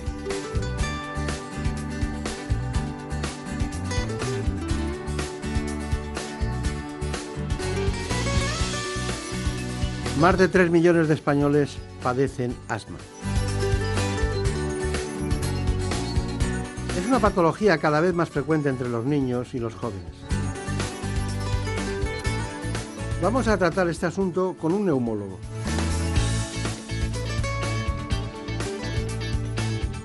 Se trata del doctor José Miguel González Moro. Conocido por nosotros, gran amigo de este espacio, por el doctor González Moro. No quiero esperar ni un segundo para que ustedes conozcan cuáles son las variables y toda la sintomatología y los aspectos más fundamentales de esta enfermedad, el asma. El asma es uno de los trastornos crónicos más frecuentes a nivel mundial, que afecta a más de 300 millones de personas. En España lo padece el 5% de los adultos y el 10% de los niños. Además, su incidencia va en aumento por los cambios ambientales y de estilo de vida. Aunque es una enfermedad que puede aparecer a cualquier edad, suele comenzar en la infancia y hasta un 75% de los casos tiene un origen alérgico. Este trastorno se caracteriza por la sensación de falta de aire o disnea, tos y sibilancias, un silbido que se escucha al respirar. Hoy en día existen tratamientos muy eficaces que permiten que el asmático lleve una vida totalmente normal. Según los expertos, practicar deporte mejora la resistencia respiratoria de pacientes asmáticos, siempre que se tengan bien controlados los síntomas. Sin embargo, la mitad de los casos de asma está sin diagnosticar y cerca del 70% de los pacientes diagnosticados no tiene bien controlada la enfermedad. Y es que la falta de seguimiento tiene consecuencias muy negativas, ya que los ataques se hacen más frecuentes y empeoran la calidad de vida. Bueno, pues está con nosotros un, gran especialista en neumología que va siguiendo cada vez los parámetros que marcan la ortodoxia de lo que es una carrera bien implantada. Ahora está como jefe del Hospital Príncipe de Asturias de Alcalá de Henares de esta disciplina. Estuvo en el Gregorio Marañón, ha estado en muchas disciplinas de la especialidad y ha hecho todo lo que se hace en el camino, la licenciatura, el doctorado, la especialidad. Más de 35 años de experiencia y una persona al que tenemos un gran afecto, un experto en formación continuada de la especialidad. Y también, ¿no? doctor José Miguel González Moro, también en Madrid ha tenido muchas actividades en la Sociedad Madrileña de Neumología. ¿no? Sí, eh, doctor Beltrán, eh, efectivamente fui presidente de la Sociedad Madrileña de Neumología y también posteriormente he tenido cargo de responsabilidad en la Sociedad Española de Neumología, la SEPAR, donde fui, entre otras cosas, pues durante seis o siete años director de Relaciones Institucionales, muy situado en todos los aspectos de las relaciones que tenía la sociedad pues con los medios de comunicación y con la sociedad civil. No se le nota. ¿Por qué? Le veo joven. Es que soy joven. ¿Sí? Ya me contará. ¿Hay que respirar bien para ser joven? Creo que es fundamental, fundamental. Si respiramos mal, eh, la falta de oxígeno lo van a ir notando todas las células de nuestro organismo, entre ellas las células de la piel, y eso va a ir aparejado a un mayor envejecimiento, a un envejecimiento más prematuro, con lo cual respirar bien es fundamental para sentirse y aparentar juventud. Claro. Bueno, porque respirar es lo que respira el organismo en la parte interna, no es la respiración mecánica externa, sino la interna de las células, Claro. Y esa es la fundamental. Eh, me gustaría decir, ¿usted distingue a un asmático por la sintomatología? Eh, sí, sí, en general sí. La sintomatología del asma en la mayoría de pacientes es bastante característica. Es esa sintomatología de esa tos, esos ruidos en el pecho, esa sensación de falta de aire y en general eh, sospechamos que un paciente tiene asma. Puede haber algunos casos más complejos, como ese paciente que tiene una tos que no sabe muy, muy bien de dónde viene y puede actuar como un equivalente asmático. Y luego es cierto que el asma puede parecerse a otras enfermedades, entre ellas otra que usted conoce bien, como es la enfermedad pulmonar obstructiva crónica, la EPOC. Son las dos enfermedades que cursan con obstrucción de los pulmones, con obstrucción de las vías respiratorias. Son diferentes, pero comparten algunas similitudes y de hecho hay hasta un 20% de pacientes a los que llamamos epocasma, porque tienen características comunes de las dos enfermedades. Luego Claro. podemos hablar de eso. Claro. Pero la verdad es que si es alguien que tenga un asma de origen alérgico, si luego tiene fuma y, y bueno, y hace una serie de cuestiones que no vienen al caso, pues entonces ya tenemos ahí un, un follón importante, ¿no? Claro, y puede haber pacientes como los que usted dice, fumadores, que eran asmáticos en su juventud y que desarrollan las dos enfermedades. Son asmáticos, alérgicos, que empezaron con síntomas a los 4, a los 5, a los 10 años y que luego a los 50 empiezan con otra enfermedad que es la EPOC, con lo cual cogen lo malo de la- las dos cosas peores de la neumología, que son estas dos enfermedades tan frecuentes y sobre todo la EPOC tan limitante. Doctor González Moro, ¿ha notado usted eh, estas cosas que nos cuentan los medios y que nos cuentan los políticos del cambio climático de las grandes ciudades, como Madrid en este caso, donde vivimos? ¿Ha, notado usted que eso influye en las acerbaciones de, de problemas o asmáticos o bien de EPOC? ¿Lo ha notado? Desde hace ya bastantes años eh, sí que venimos notando un aumento en la prevalencia, cada vez hay más casos de pacientes con asma. Sí que hay cada vez más casos y mm, por un lado es evidente que tenemos más medios y los diagnosticamos mejor y estamos mm, más avisados de que un paciente puede tener asma. Pero qué duda cabe que todo lo relacionado con la contaminación ambiental de las grandes ciudades, y voy a decir un tema que siempre es delicado, el tema del diésel, el tema del mm, óxido de, nitros- de nitrógeno, el NO2, del ambiente, eso, eh, es- esos dos factores sí que condicionan que estén aumentando los casos de asma y en general las alergias. Usted para diagnosticar un, un proceso asmático, eh, ¿qué elementos necesita? O sea, eh, ¿qué, ¿qué pruebas haría un paciente para decir, seguro que es asma? Pues a un paciente asmático que viene, a un paciente que viene a la consulta, lo primero que tenemos que hacerle es una historia clínica. y en esa historia clínica eh, nos va a eh, referir síntomas como la tos, como bronquitis de repetición, como ruidos en el pecho, como sensación de falta de aire. Con esos datos clínicos, eh, la siguiente prueba que tenemos que hacer es la famosa espirometría, es decir, ver si hay una obstrucción de los bronquios. Si hay una obstrucción de los bronquios y damos un broncodilatador, un, spray, un, aerosol, y esa mm, obstrucción revierte, el diagnóstico está realizado. Podremos adornarlo con más cosas, pero el diagnóstico está hecho. A veces nos encontramos con que la espirometría es normal en presencia de una clínica compatible y en esos casos nos, ayudamos de otras herramientas, como, como puede ser medir la inflamación que tienen los bronquios.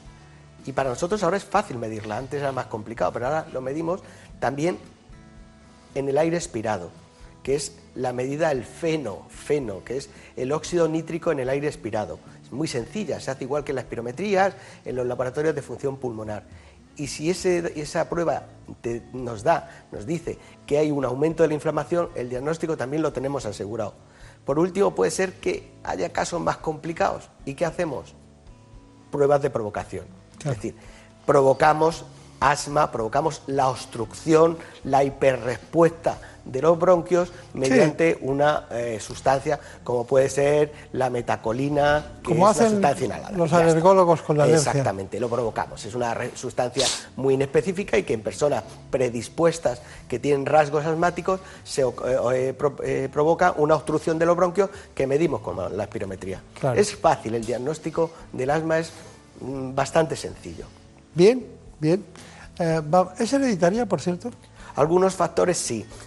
Eh, algunos casos sí, perdón. Eh, realmente hay familias asmáticas y hay familias alérgicas. Siempre cuando vemos a un paciente asmático, lo primero que le preguntamos si tiene familia con antecedentes de asma, de poliposis nasal, de alergia, de polinosis en las primaveras o de sintomatología más asmática, más florida. Y eso siempre te, hace eh, orientar mejor el diagnóstico. Es una enfermedad con un componente hereditario en muchos casos. Claro. Bueno, yo tenía a mi abuela que era asmática, pero ¿a qué, años debuta uno? a, veces muy joven y a veces muy mayor. Esa es la respuesta. Mm, el asma es, junto con la rinitis... Entonces a mí no va a tocar ninguna de las dos. Mm, te casi te libras ya. a ver, eh, eh, el asma es, junto con la rinitis, la enfermedad crónica más frecuente en la infancia. Luego parece que a partir de la adolescencia hay como un descanso. Algunos pacientes que empezaron la infancia, entre comillas, se curan, desaparecen los síntomas, desaparece sin tratamiento y se encuentran bien casi toda la vida. Otros pacientes siguen dando la lata a lo largo de la vida. Y luego hay otro, otro pico de, incidencia, de prevalencia, a partir de los 45, 50 años. No, yo creía que era los 150. No, no, no. Eh, con la madurez, con la madurez.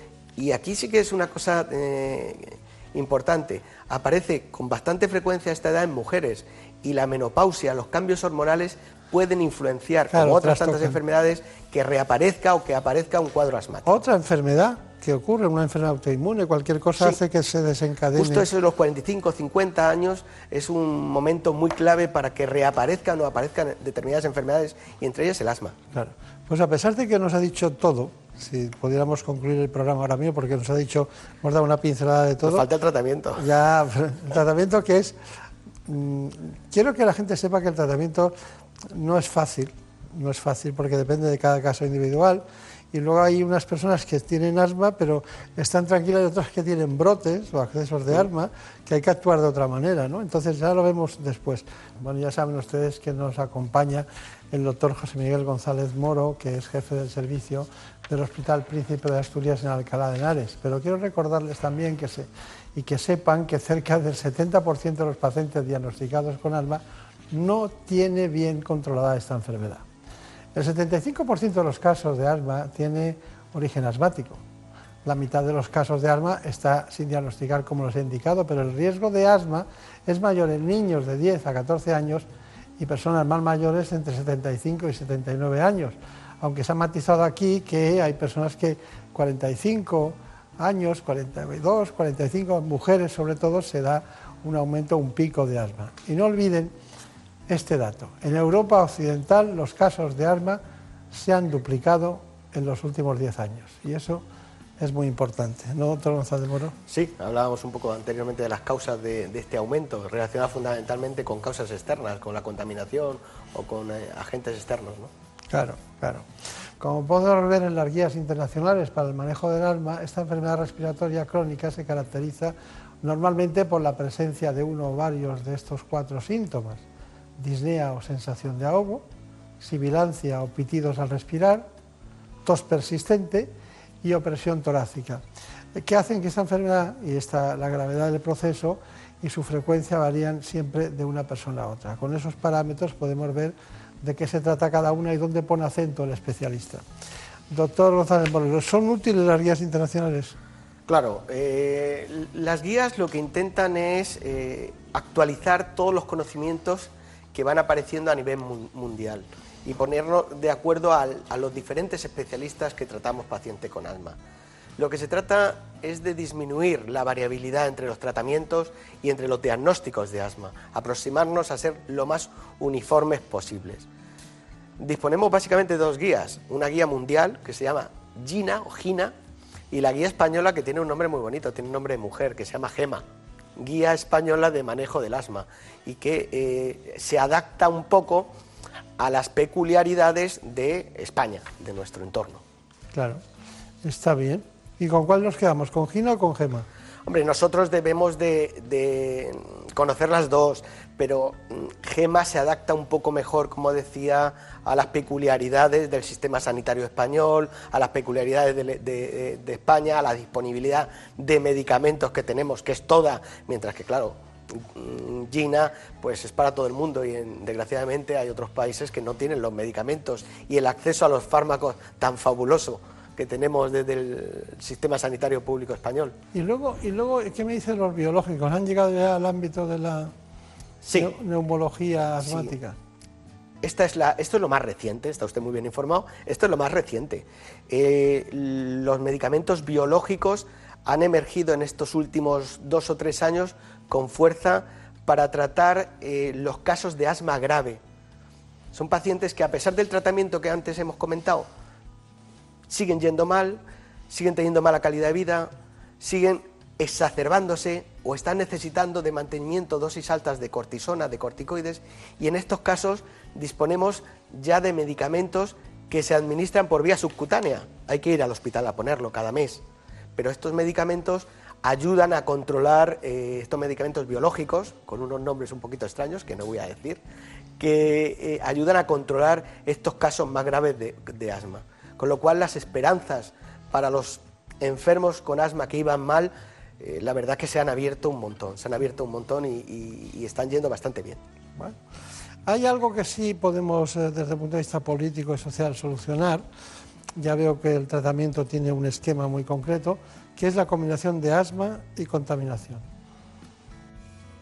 Desde hace algunos años se está investigando la relación entre los problemas respiratorios y ciertos factores como la contaminación ambiental.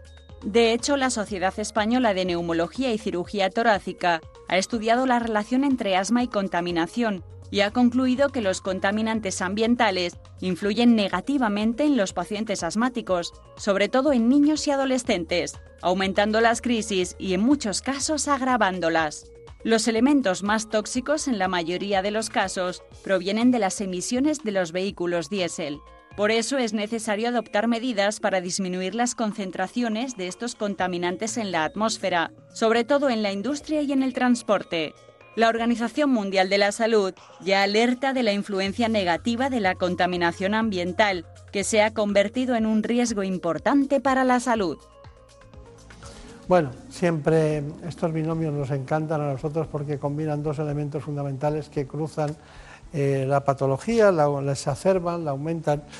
Doctor González Moro, eh, me gustaría que me dijera cuál es su conclusión de todo esto, porque es difícil, pero bueno, siempre puede decirnos algo que nos llame la atención a tener en cuenta. A ver, eh, el asma es una enfermedad que cada vez es más frecuente fruto de los avances de la civilización. La contaminación, el tabaco, las alergias han hecho que el asma sea una enfermedad hoy en día muy frecuente. Eh, es una enfermedad que podemos tratar y que debemos tratar de forma continuada, con inhaladores. Y esto nos facilita mucho las cosas y a la, vez nos lo complica un poco porque el paciente debe hacer y debe conocer bien el tratamiento eh, con inhaladores. También quiero decir que eh, en, los pacientes asmáticos deben consultar con su médico de atención primaria y con su neumólogo cuando tengan esas bronquitis de repetición y dejar de tomar muchas veces antibióticos, porque no se soluciona con antibióticos, sino con inhaladores. Y por último, hemos, eh, hablábamos hace un momento de los medicamentos biológicos, que los avances en la investigación y en el conocimiento del asma continúa y que para los poquitos pacientes que siguen teniendo problemas a pesar de tratamientos eh, con inhaladores, podemos añadir un paso más, que son los tratamientos biológicos. Es decir, que seguimos avanzando, seguimos caminando en un mejor conocimiento del asma y en un mejor tratamiento del asma. Sí quería hacer también un, comentario acerca de, de la labor de la Sociedad Española de Neumología, de la Sociedad Madrileña de Neumología, sobre todo con los pacientes, informando a los pacientes, humanizando cada vez más la atención a los pacientes y haciendo que mm, el conocimiento del asma sea mayor cada vez más en la población. Su programa también contribuye obviamente a esto. Y también, pues por supuesto, agradecer a, a mi equipo de neumología, a los 10 neumólogos que forman el servicio de neumología del Príncipe de Asturias, pues toda la labor que hacen en su día a día de la atención a nuestros pacientes asmáticos y nuestros pacientes respiratorios en general. Pero también a modo de conclusión, uno de cada tres pacientes que vemos en el Príncipe de Asturias o en cualquier hospital español tiene asma. Uno de cada tres. Bueno, y también el Beata María Ana, ¿no? En la calle Doctor Esquerdo, que tiene usted una consulta allí especializada en neumología, ¿no? Sí, soy el responsable también de toda la atención neumológica de los pacientes respiratorios del Hospital Beata Mariana y lógicamente pues allí también hacemos una, una buena labor en el diagnóstico y en el tratamiento y en el seguimiento de estos pacientes. Claro, es que nos sorprenden esos nombres en Madrid, porque siempre hay muchos hospitales con distintas, distintos grupos, pero en Andalucía y algunas comunidades autónomas hay muchos hospitales llamados hospitales católicos, ¿no? En general, ¿no? Y Bueno. con nombres de vírgenes. El hospital de mi pueblo se sigue llamando Hospital Virgen del Castillo y a mucha honra, ¿no? Sí, que es la patrona de Yecla. Bueno, muchas gracias, ha sido un placer. Que tenga mucha suerte. Gracias.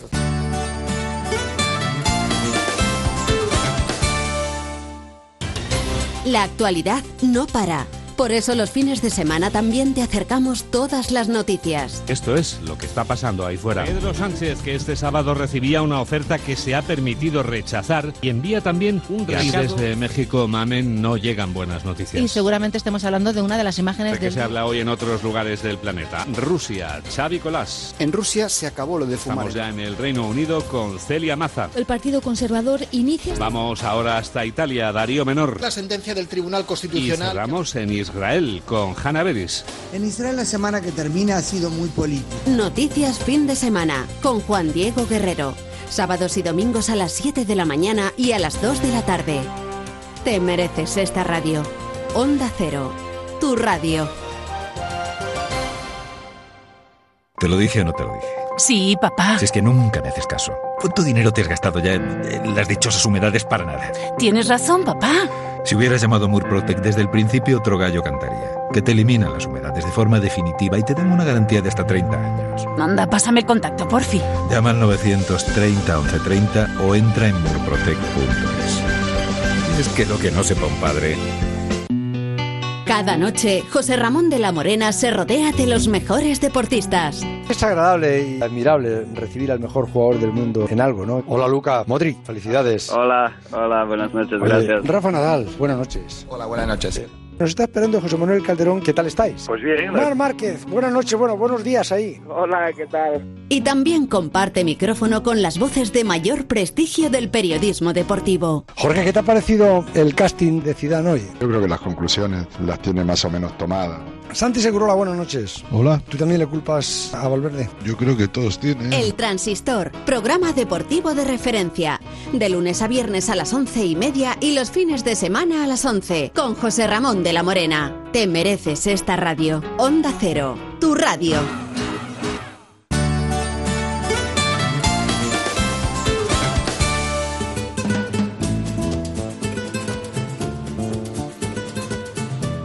Ha llegado el momento de conocer lo que publican nuestros compañeros de La Razón en ese suplemento de A tu Salud. Saludos desde La Razón. Esta semana en A Tu Salud viajamos hasta el Instituto Pasteur de París, donde nos cuentan cómo en un plazo de 10 a 15 años podríamos tener una vacuna de la gripe universal. También abordamos cuáles son los planes de la patronal de los laboratorios farmacéuticos, Farmaindustria, para hacer frente a la bajada de precios. Nos hacemos eco de la primera terapia que controla las migrañas en un tercio de los pacientes y entrevistamos al Premio Nobel de Medicina del año pasado, Tasuku Onko.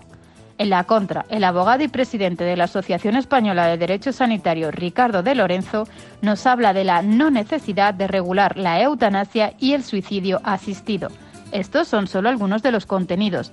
Encontrarán más información en las páginas del suplemento a tu salud y durante toda la semana en nuestra página web www.larazón.es barra a tu salud. Sin más, que pasen una feliz semana. En buenas manos. El programa de salud de Onda Cero.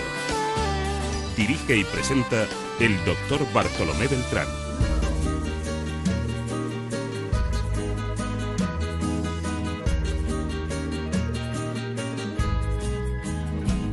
El tiempo que te quede libre, si te es posible, dedícalo a mí, a cambio de mi vida entera, o lo que me queda que te ofrezco yo.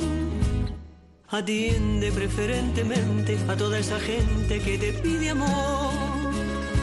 Pero el tiempo que te quede libre, si te es posible, dedícalo a mí. El tiempo que te quede libre, si te es posible, dedícalo a mí. No importa que sean dos minutos o si es uno solo, yo seré feliz con tal de que vivamos juntos lo mejor de todo, dedicado a mí. Y luego cuando te reclamo... Pero esto va dedicado a ti. Muchos especialistas están inmersos en la oncología, es decir, en el tratamiento del cáncer. Oncólogos médicos, radioterapeutas, expertos en quimioterapia. Bueno, muchas personas se dedican a tratar el cáncer. Pero en la actualidad están surgiendo tratamientos cada vez más seguros, más eficaces y más personalizados para combatir el cáncer. En este caso, hoy nos toca conocer algo que no habíamos hablado nunca en este espacio, la protonterapia. ¿Qué es la protonterapia? Bueno, vamos a acudir al conocimiento de la doctora Carmen Ares, que es especialista en oncología radioterapéutica jefe de oncología de esta especialidad del Centro de Protonterapia de Quirón Salud en Madrid. No importa que sean dos minutos o si es uno solo, yo seré feliz. Protonterapia, curar con protones. Vamos a verlo. Pero antes, conozcan este informe. La protonterapia es una revolución a la hora de tratar el cáncer, ya que se puede aplicar en zonas muy sensibles a la radiación. Pero, ¿en qué consiste exactamente? Esta técnica utiliza protones que se introducirán en un acelerador lineal para usarlos en el tratamiento. Antes de empezar es necesario realizar un TAC de haz cónico donde se podrá ver la anatomía interna del paciente y localizar con precisión dónde se encuentra el tumor. Una vez determinada la zona, el haz de protones deposita toda su energía en el propio tumor.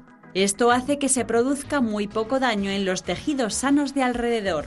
Hasta ahora se recomienda utilizar esta terapia en tumores cerebrales, de cabeza y cuello, sarcomas espinales y peritoneales y en linfomas y tumores pediátricos. Estamos hablando con una especialista enseguida, uno de los grandes avances en la tecnología del cáncer, de la curación del cáncer y hoy les hablamos precisamente de protonterapia, un tratamiento que usa un tipo de energía que permite lograr una mayor precisión y control de su trayectoria. En esta tecnología los protones prácticamente apenas se desvían y podemos tratar el tumor solamente desde dos o tres puntos. Pero para conocer en profundidad este tratamiento nos acompaña la doctora Carmen Ares. Bueno, Carmen Ares, eh, supongo que eh, usted es catalana. Sí. ¿Dónde nació? Soy nacida en Barcelona. Barcelona, Distrito Federal. sí, Barcelona. Bueno, he, visto su currículum. Eh, realmente la decisión de hacer radioterapia oncológica es, es, una decisión difícil, ¿no? Porque tienes que pensar mucho en ella, ¿no? Porque hoy en día te ofrecen todo lo demás se ve, estos suelen estar siempre en otros sótanos, en lugares apartados y no es frecuente. Y desde luego la protonterapia no estaba en, lo, que nosotros estudiamos tradicionalmente. Mire, para que lo conozca todo el mundo, usted ha estado en uno de los hospitales que yo más admiro también de Cataluña, un clásico, que es Santa Creu y San Pau. Eh, además de eso, mm, usted se formó, estuvo trabajando en el Val d'Hebron, que es el otro, es el otro, un hospital muy, muy especializado de Cataluña, muy, muy de la ciudad, como es el Santa Creu y San Pau.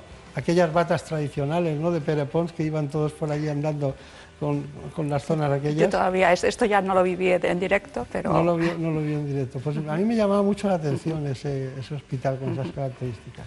Sí, es, bueno, un, ¿sí? es un hospital, el San Pablo es donde yo hice mi, la residencia, donde hice antes en la, la, Facultad de Medicina los últimos años las, las, las, prácticas y es donde empecé la formación como, como médico y como especialista en oncología claro. radioterápica. Bueno, eh, tengo aquí anotado que usted ha estado en Lausanne en Suiza, que aparte de ser brillante en la gastronomía, ¿por qué allí? ¿Había algún centro especializado? Yo empecé, eh, cuando me fui a Suiza, eh, estuve en los hospitales universitarios de Ginebra primero, luego en Lausanne, y después he estado en el centro de protonterapia del Paul Institute en, en Bien, pero luego se fue a Estados Unidos y estuvo, en el, creo que en, en, el hospital, en Massachusetts, en el Hospital uh -huh. General de Boston, ¿no? Uh -huh, sí. Como dicen ellos, ¿no? Hice un, un fellowship uh, en, en, el centro de prototerapia del Mass General Hospital, sí. En el 2014-2017, que no hace tanto tiempo, estuvo usted en Ginebra, en Suiza, concretamente en Ginebra. No sé si es de nuevo o fue la primera vez. Esto fue la segunda vez. La segunda vez. Uh -huh. Y luego, y luego, yo creía que en Maastricht solo se firmaban acuerdos políticos, pero no. en Maastricht hay también un centro muy importante, ¿no? Sí, el, la, la Maastricht Clinic es un centro eh, oncológico de los importantes en, en, los Países Bajos y desde hace un año pues también se instaló un, un centro de protonterapia incluido en el, en el, Departamento de Oncología Radioterápica de la Maastricht Clinic. Claro. claro, pero ahí es donde usted empezó con los protones. No, ya empecé antes, ah, en, sí, en el Institute. Sí. En el Paul Scher Institute en, eh, en, Suiza, en Billigen, es el centro de protonterapia donde, de donde se, se, se, empezó a utilizar la técnica de, que se llama del pencil beam scanning, es donde se desarrolló esta técnica de protonterapia ya en el 1995.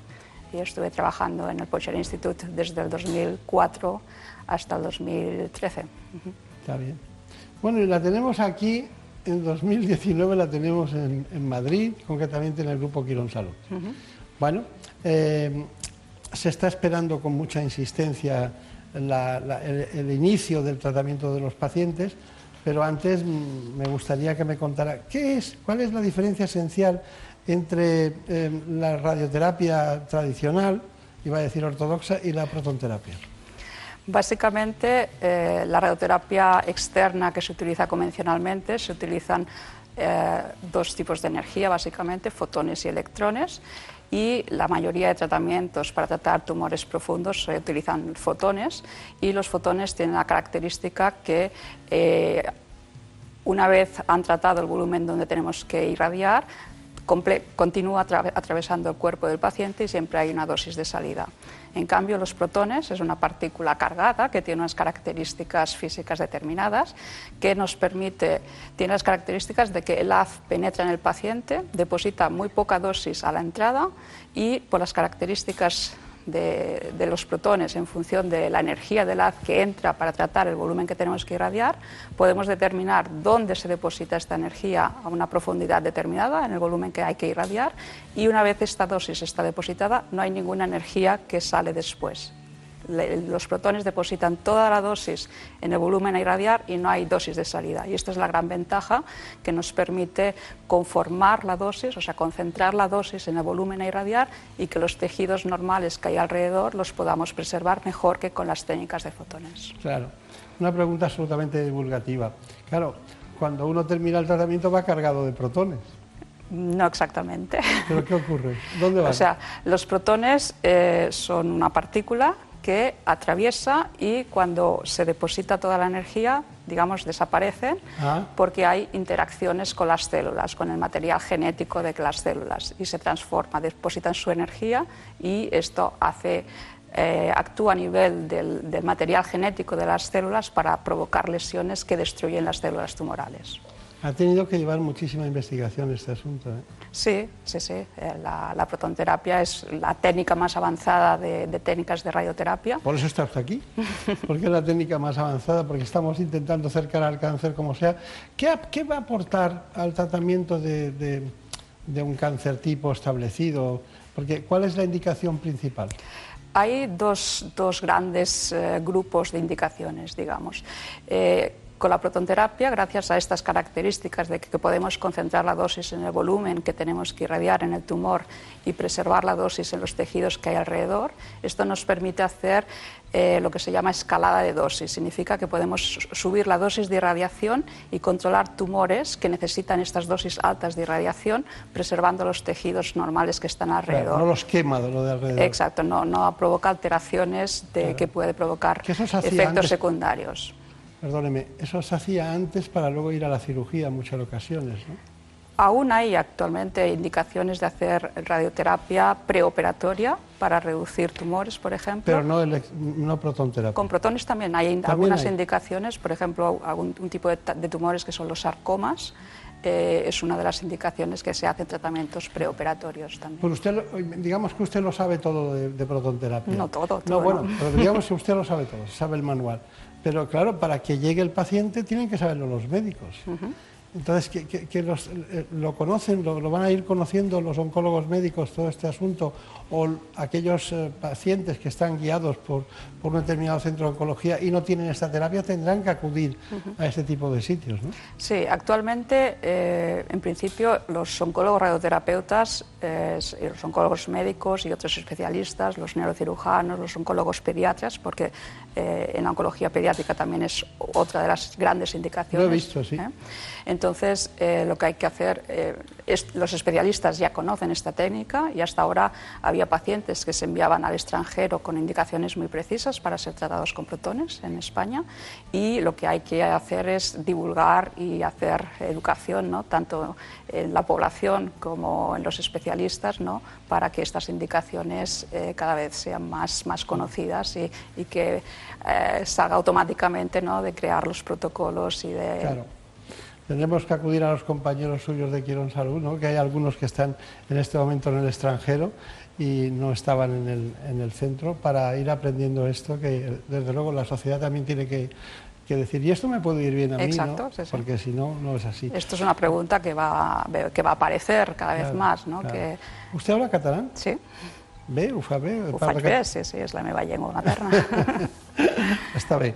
Bueno, pues nada, nosotros eh, también hablamos catalán.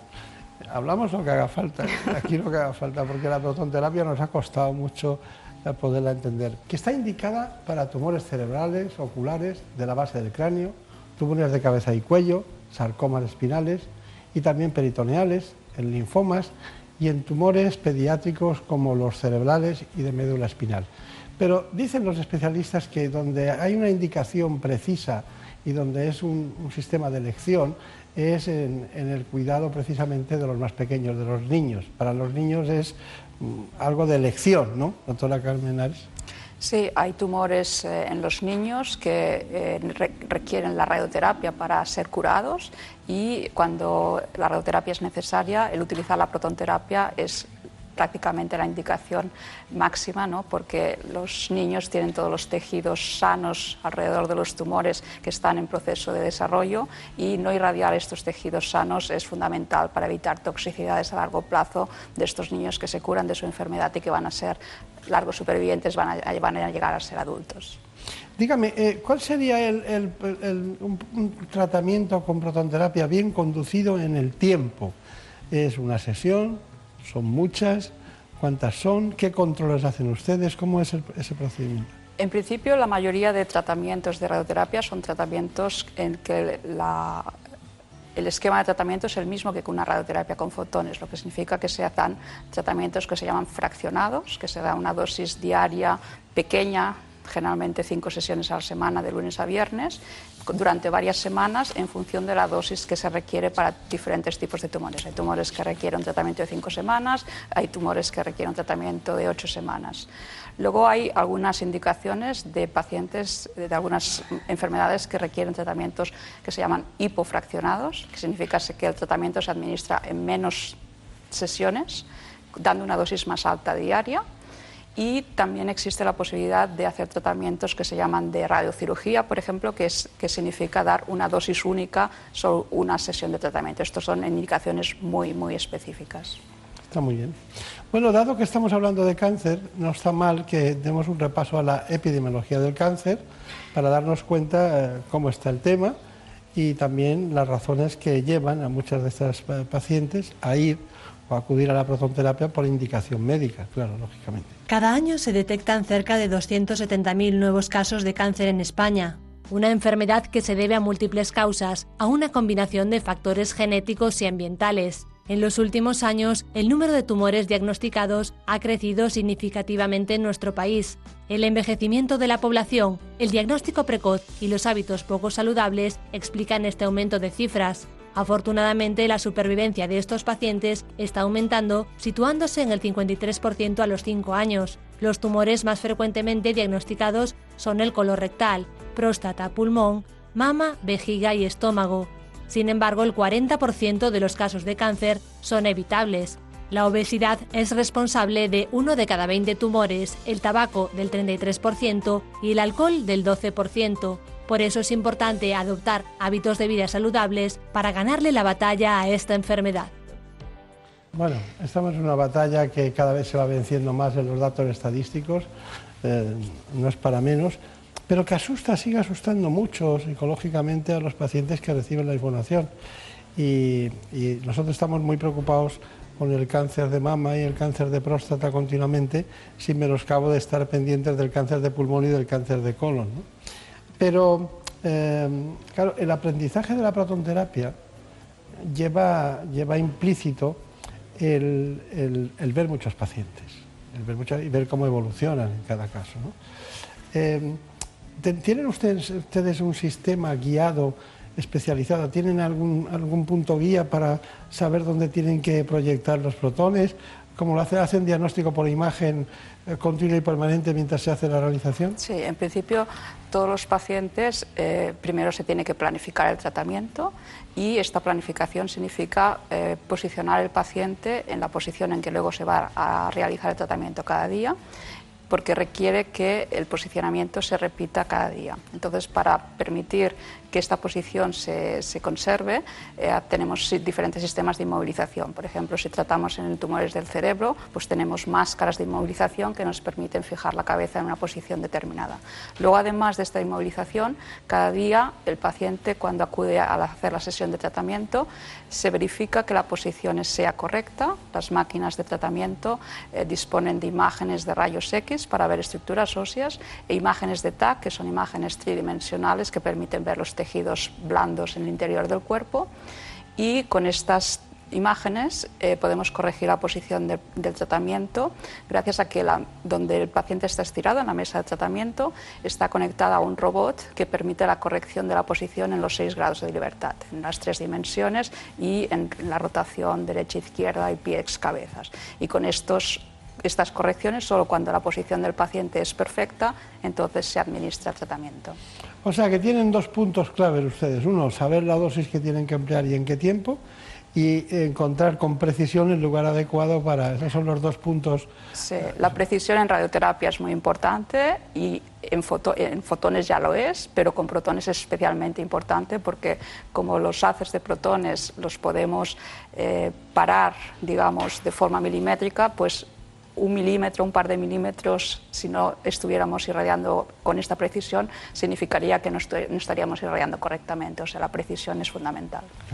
Estamos en un movimiento mm, impresionante de especialistas de la oncología en todas sus dimensiones, eh, tanto cirujanos como eh, radioterapeutas o oncólogos médicos. Hay un trasiego según los, los grandes centros, sean públicos o privados, y usted no ha sido víctima, sino ha, sido uno de ellos, ¿no?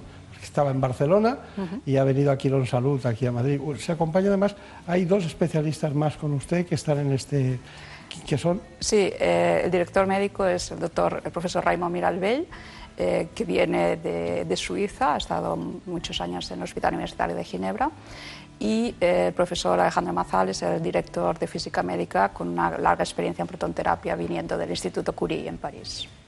Caramba. O sea, ustedes, a mí yo os pongo el ejemplo del fútbol, ¿no? Ustedes les han fichado. Sí, exactamente, podríamos decir eso. Sí, sí. Lo que hace que estemos formando un grupo con mucha experiencia ya en la, terapia de, con protones. Si pudieran poner su casa al lado del hospital, la que tiene en Barcelona, o en cual, sería perfecto, ¿no? Sí, sí, sí. No Porque el resto del día están trabajando. Exacto. Bueno, nosotros hemos preparado, siempre nos gusta eh, un reportaje sobre protonterapia. Los tratamientos para combatir el cáncer se actualizan. La investigación, la innovación tecnológica y la excelencia de los profesionales han hecho posible opciones de tratamiento como la protonterapia. Se trata de una técnica más segura y personalizada con menos efectos secundarios que la radioterapia convencional. Este centro de protonterapia, uno de los primeros que hay en España, reúne en una sola sala multifuncional toda la tecnología necesaria para el tratamiento tumoral mediante la terapia de protones. Es una máquina circular de aceleración de partículas, en este caso particular de aceleración de protones, a una energía suficiente para penetrar en los tejidos para poder dirigirnos a un blanco cible que sería un tumor. Este sistema incorpora un escáner para localizar el tumor y facilitar al médico qué dosis es la adecuada. La máquina llamada Proteus One puede girar sobre el paciente para poder aplicar el haz de protones desde cualquier ángulo que se necesite. Características propias de este tipo de máquinas es que son capaces de producir una alta energía siendo compacta, pero también una alta intensidad del haz. Además ese haz es continuo, lo cual nos facilita bastante las cosas para poder hacer una distribución en el espacio muy bien adaptada y conformarse a la forma del tumor. Entre sus beneficios están una menor dosis de radiación en cada tratamiento y la mínima o incluso nula exposición en las zonas sanas que rodean al tumor, y además la mejora de la calidad de vida del paciente, por lo que esta terapia está especialmente indicada en niños y en determinados tipos de cáncer. Todo esto nos lleva a que también se puede investigar en protonterapia. ¿Qué hacen ustedes? En principio, eh, hasta ahora, eh, las indicaciones de tratamientos que se, estaban, que se, consideran estándares a nivel internacional son unos tumores muy determinados y hay nuevas indicaciones que están están investigándose de cuál es el beneficio, como puede ser tumores más frecuentes como el cáncer de mama, cáncer de la relación región de cabeza y cuello, tumores eh, de próstata, etc.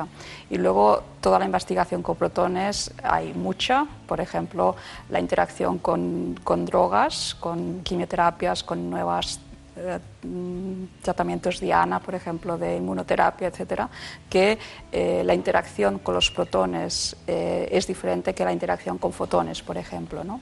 Entonces, el, abanico de investigación es, muy grande. Es, será tan amplio como el propio del cáncer, claro. Exacto. Doctora Carmares, hay una cuestión final. Eh, ¿Cuál es su conclusión? ¿Qué le diría a todos los eh, eh, pacientes o, probables pacientes que en este momento han visto esta nueva terapia, prototerapia?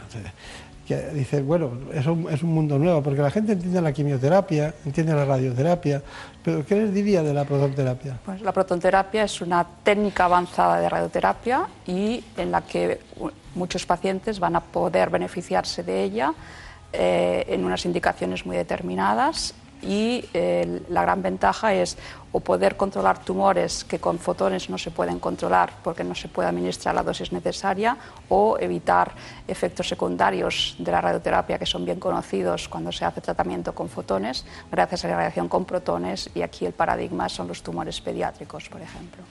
Está bien, bueno, pues ha sido un placer. Eh, salude y anime a sus compañeros, ¿no? Por supuesto están ustedes, están ustedes, eh, usted solo es una parte de tres, son dos hombres y una mujer, ¿no? Bueno, hay otro, la el equipo es, es, mayor, ¿eh? hay ¿Ah, físicos médicos, hay técnicos de radiofísica, hay técnicos de radioterapia, o sea que el, equipo es mayor que nosotros tres. Estamos deseando verlo todo cómo funciona. Protonterapia, mucha suerte, muchas gracias. Ya sabe que en Madrid eh, tenemos puentes aéreos, aves que van y no vienen. No hay ningún problema. No hay ningún problema. Además, gente como usted contribuyen a a que las relaciones con Cataluña pues eh, sean siempre extraordinarias, como deben ser. Bueno, pues mucha suerte. Muchas gracias.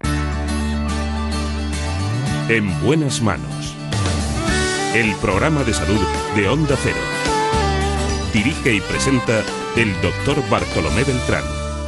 Alicia, enciende Onda Cero. Nada, este chisme no funciona y me estoy perdiendo al Sina. Mamá, sí funciona. Tienes que decir Alexa, activa Onda Cero. No es Alicia. No, no es Alicia. Y no le digas enciende, tienes que decir activa, activa. Alexa, activa. Alexa, activa Onda Cero. Te damos la bienvenida a Onda Cero.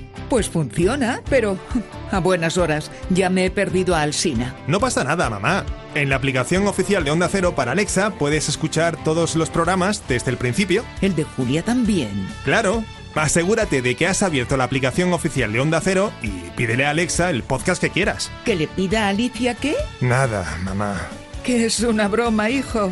Que sé lo que es un podcast. ¿Por quién me tomas? Alexa, activa Onda Cero.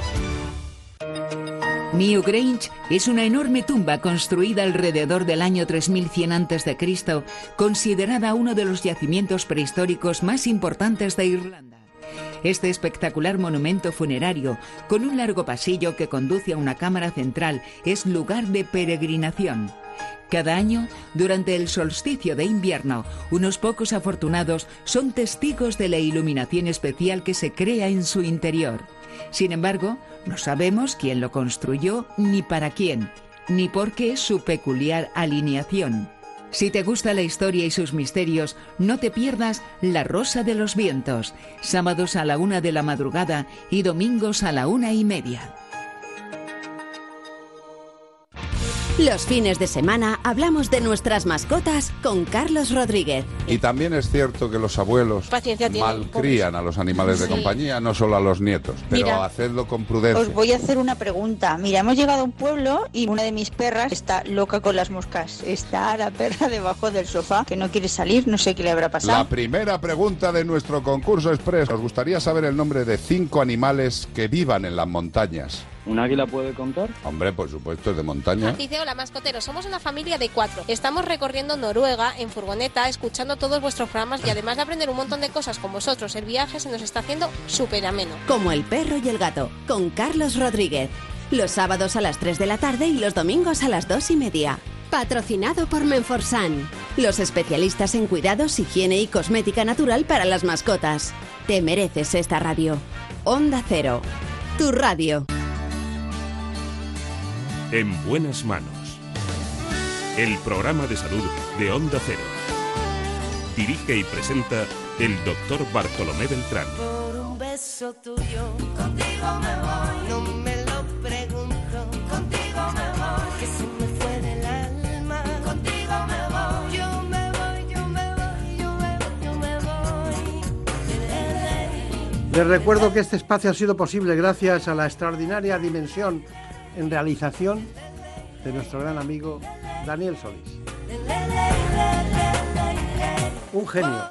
Tuyo me en silencio cuando sin remedio te sentí besar. En la producción Marta López Llorente, la otra santa de Ávila. se dejó llevar y se enreda el tiempo mojando los sueños y tu boca loca me Hemos hablado de muchas novedades hoy, pero lo más importante de todo es que ustedes sepan que a las 9 de la mañana, prácticamente en la sexta, pueden ver los contenidos de nuestros espacios. El programa se llama ¿Qué me pasa, doctor? Compartimos inquietudes, espacios, dirección, pero ya saben que en la radio lo más importante es acercarse a ustedes de manera sensible. Dicen que quienes hacen la radio bien son los que aman la radio. Porque es el elemento de comunicación más solidario, más cercano, más próximo, más interclasista, más humano y además el único que puede socorrernos a todos a la vez. Lo oyen los ricos y los pobres, los que están en barco o se bajan de un avión, los que van por la carretera, los que están de caza. No es como la televisión, es otra cosa. La radio es más humana. Volveremos, volveremos la semana que viene. Seguiremos hablando como siempre de salud. Por un beso tuyo, contigo me voy. No me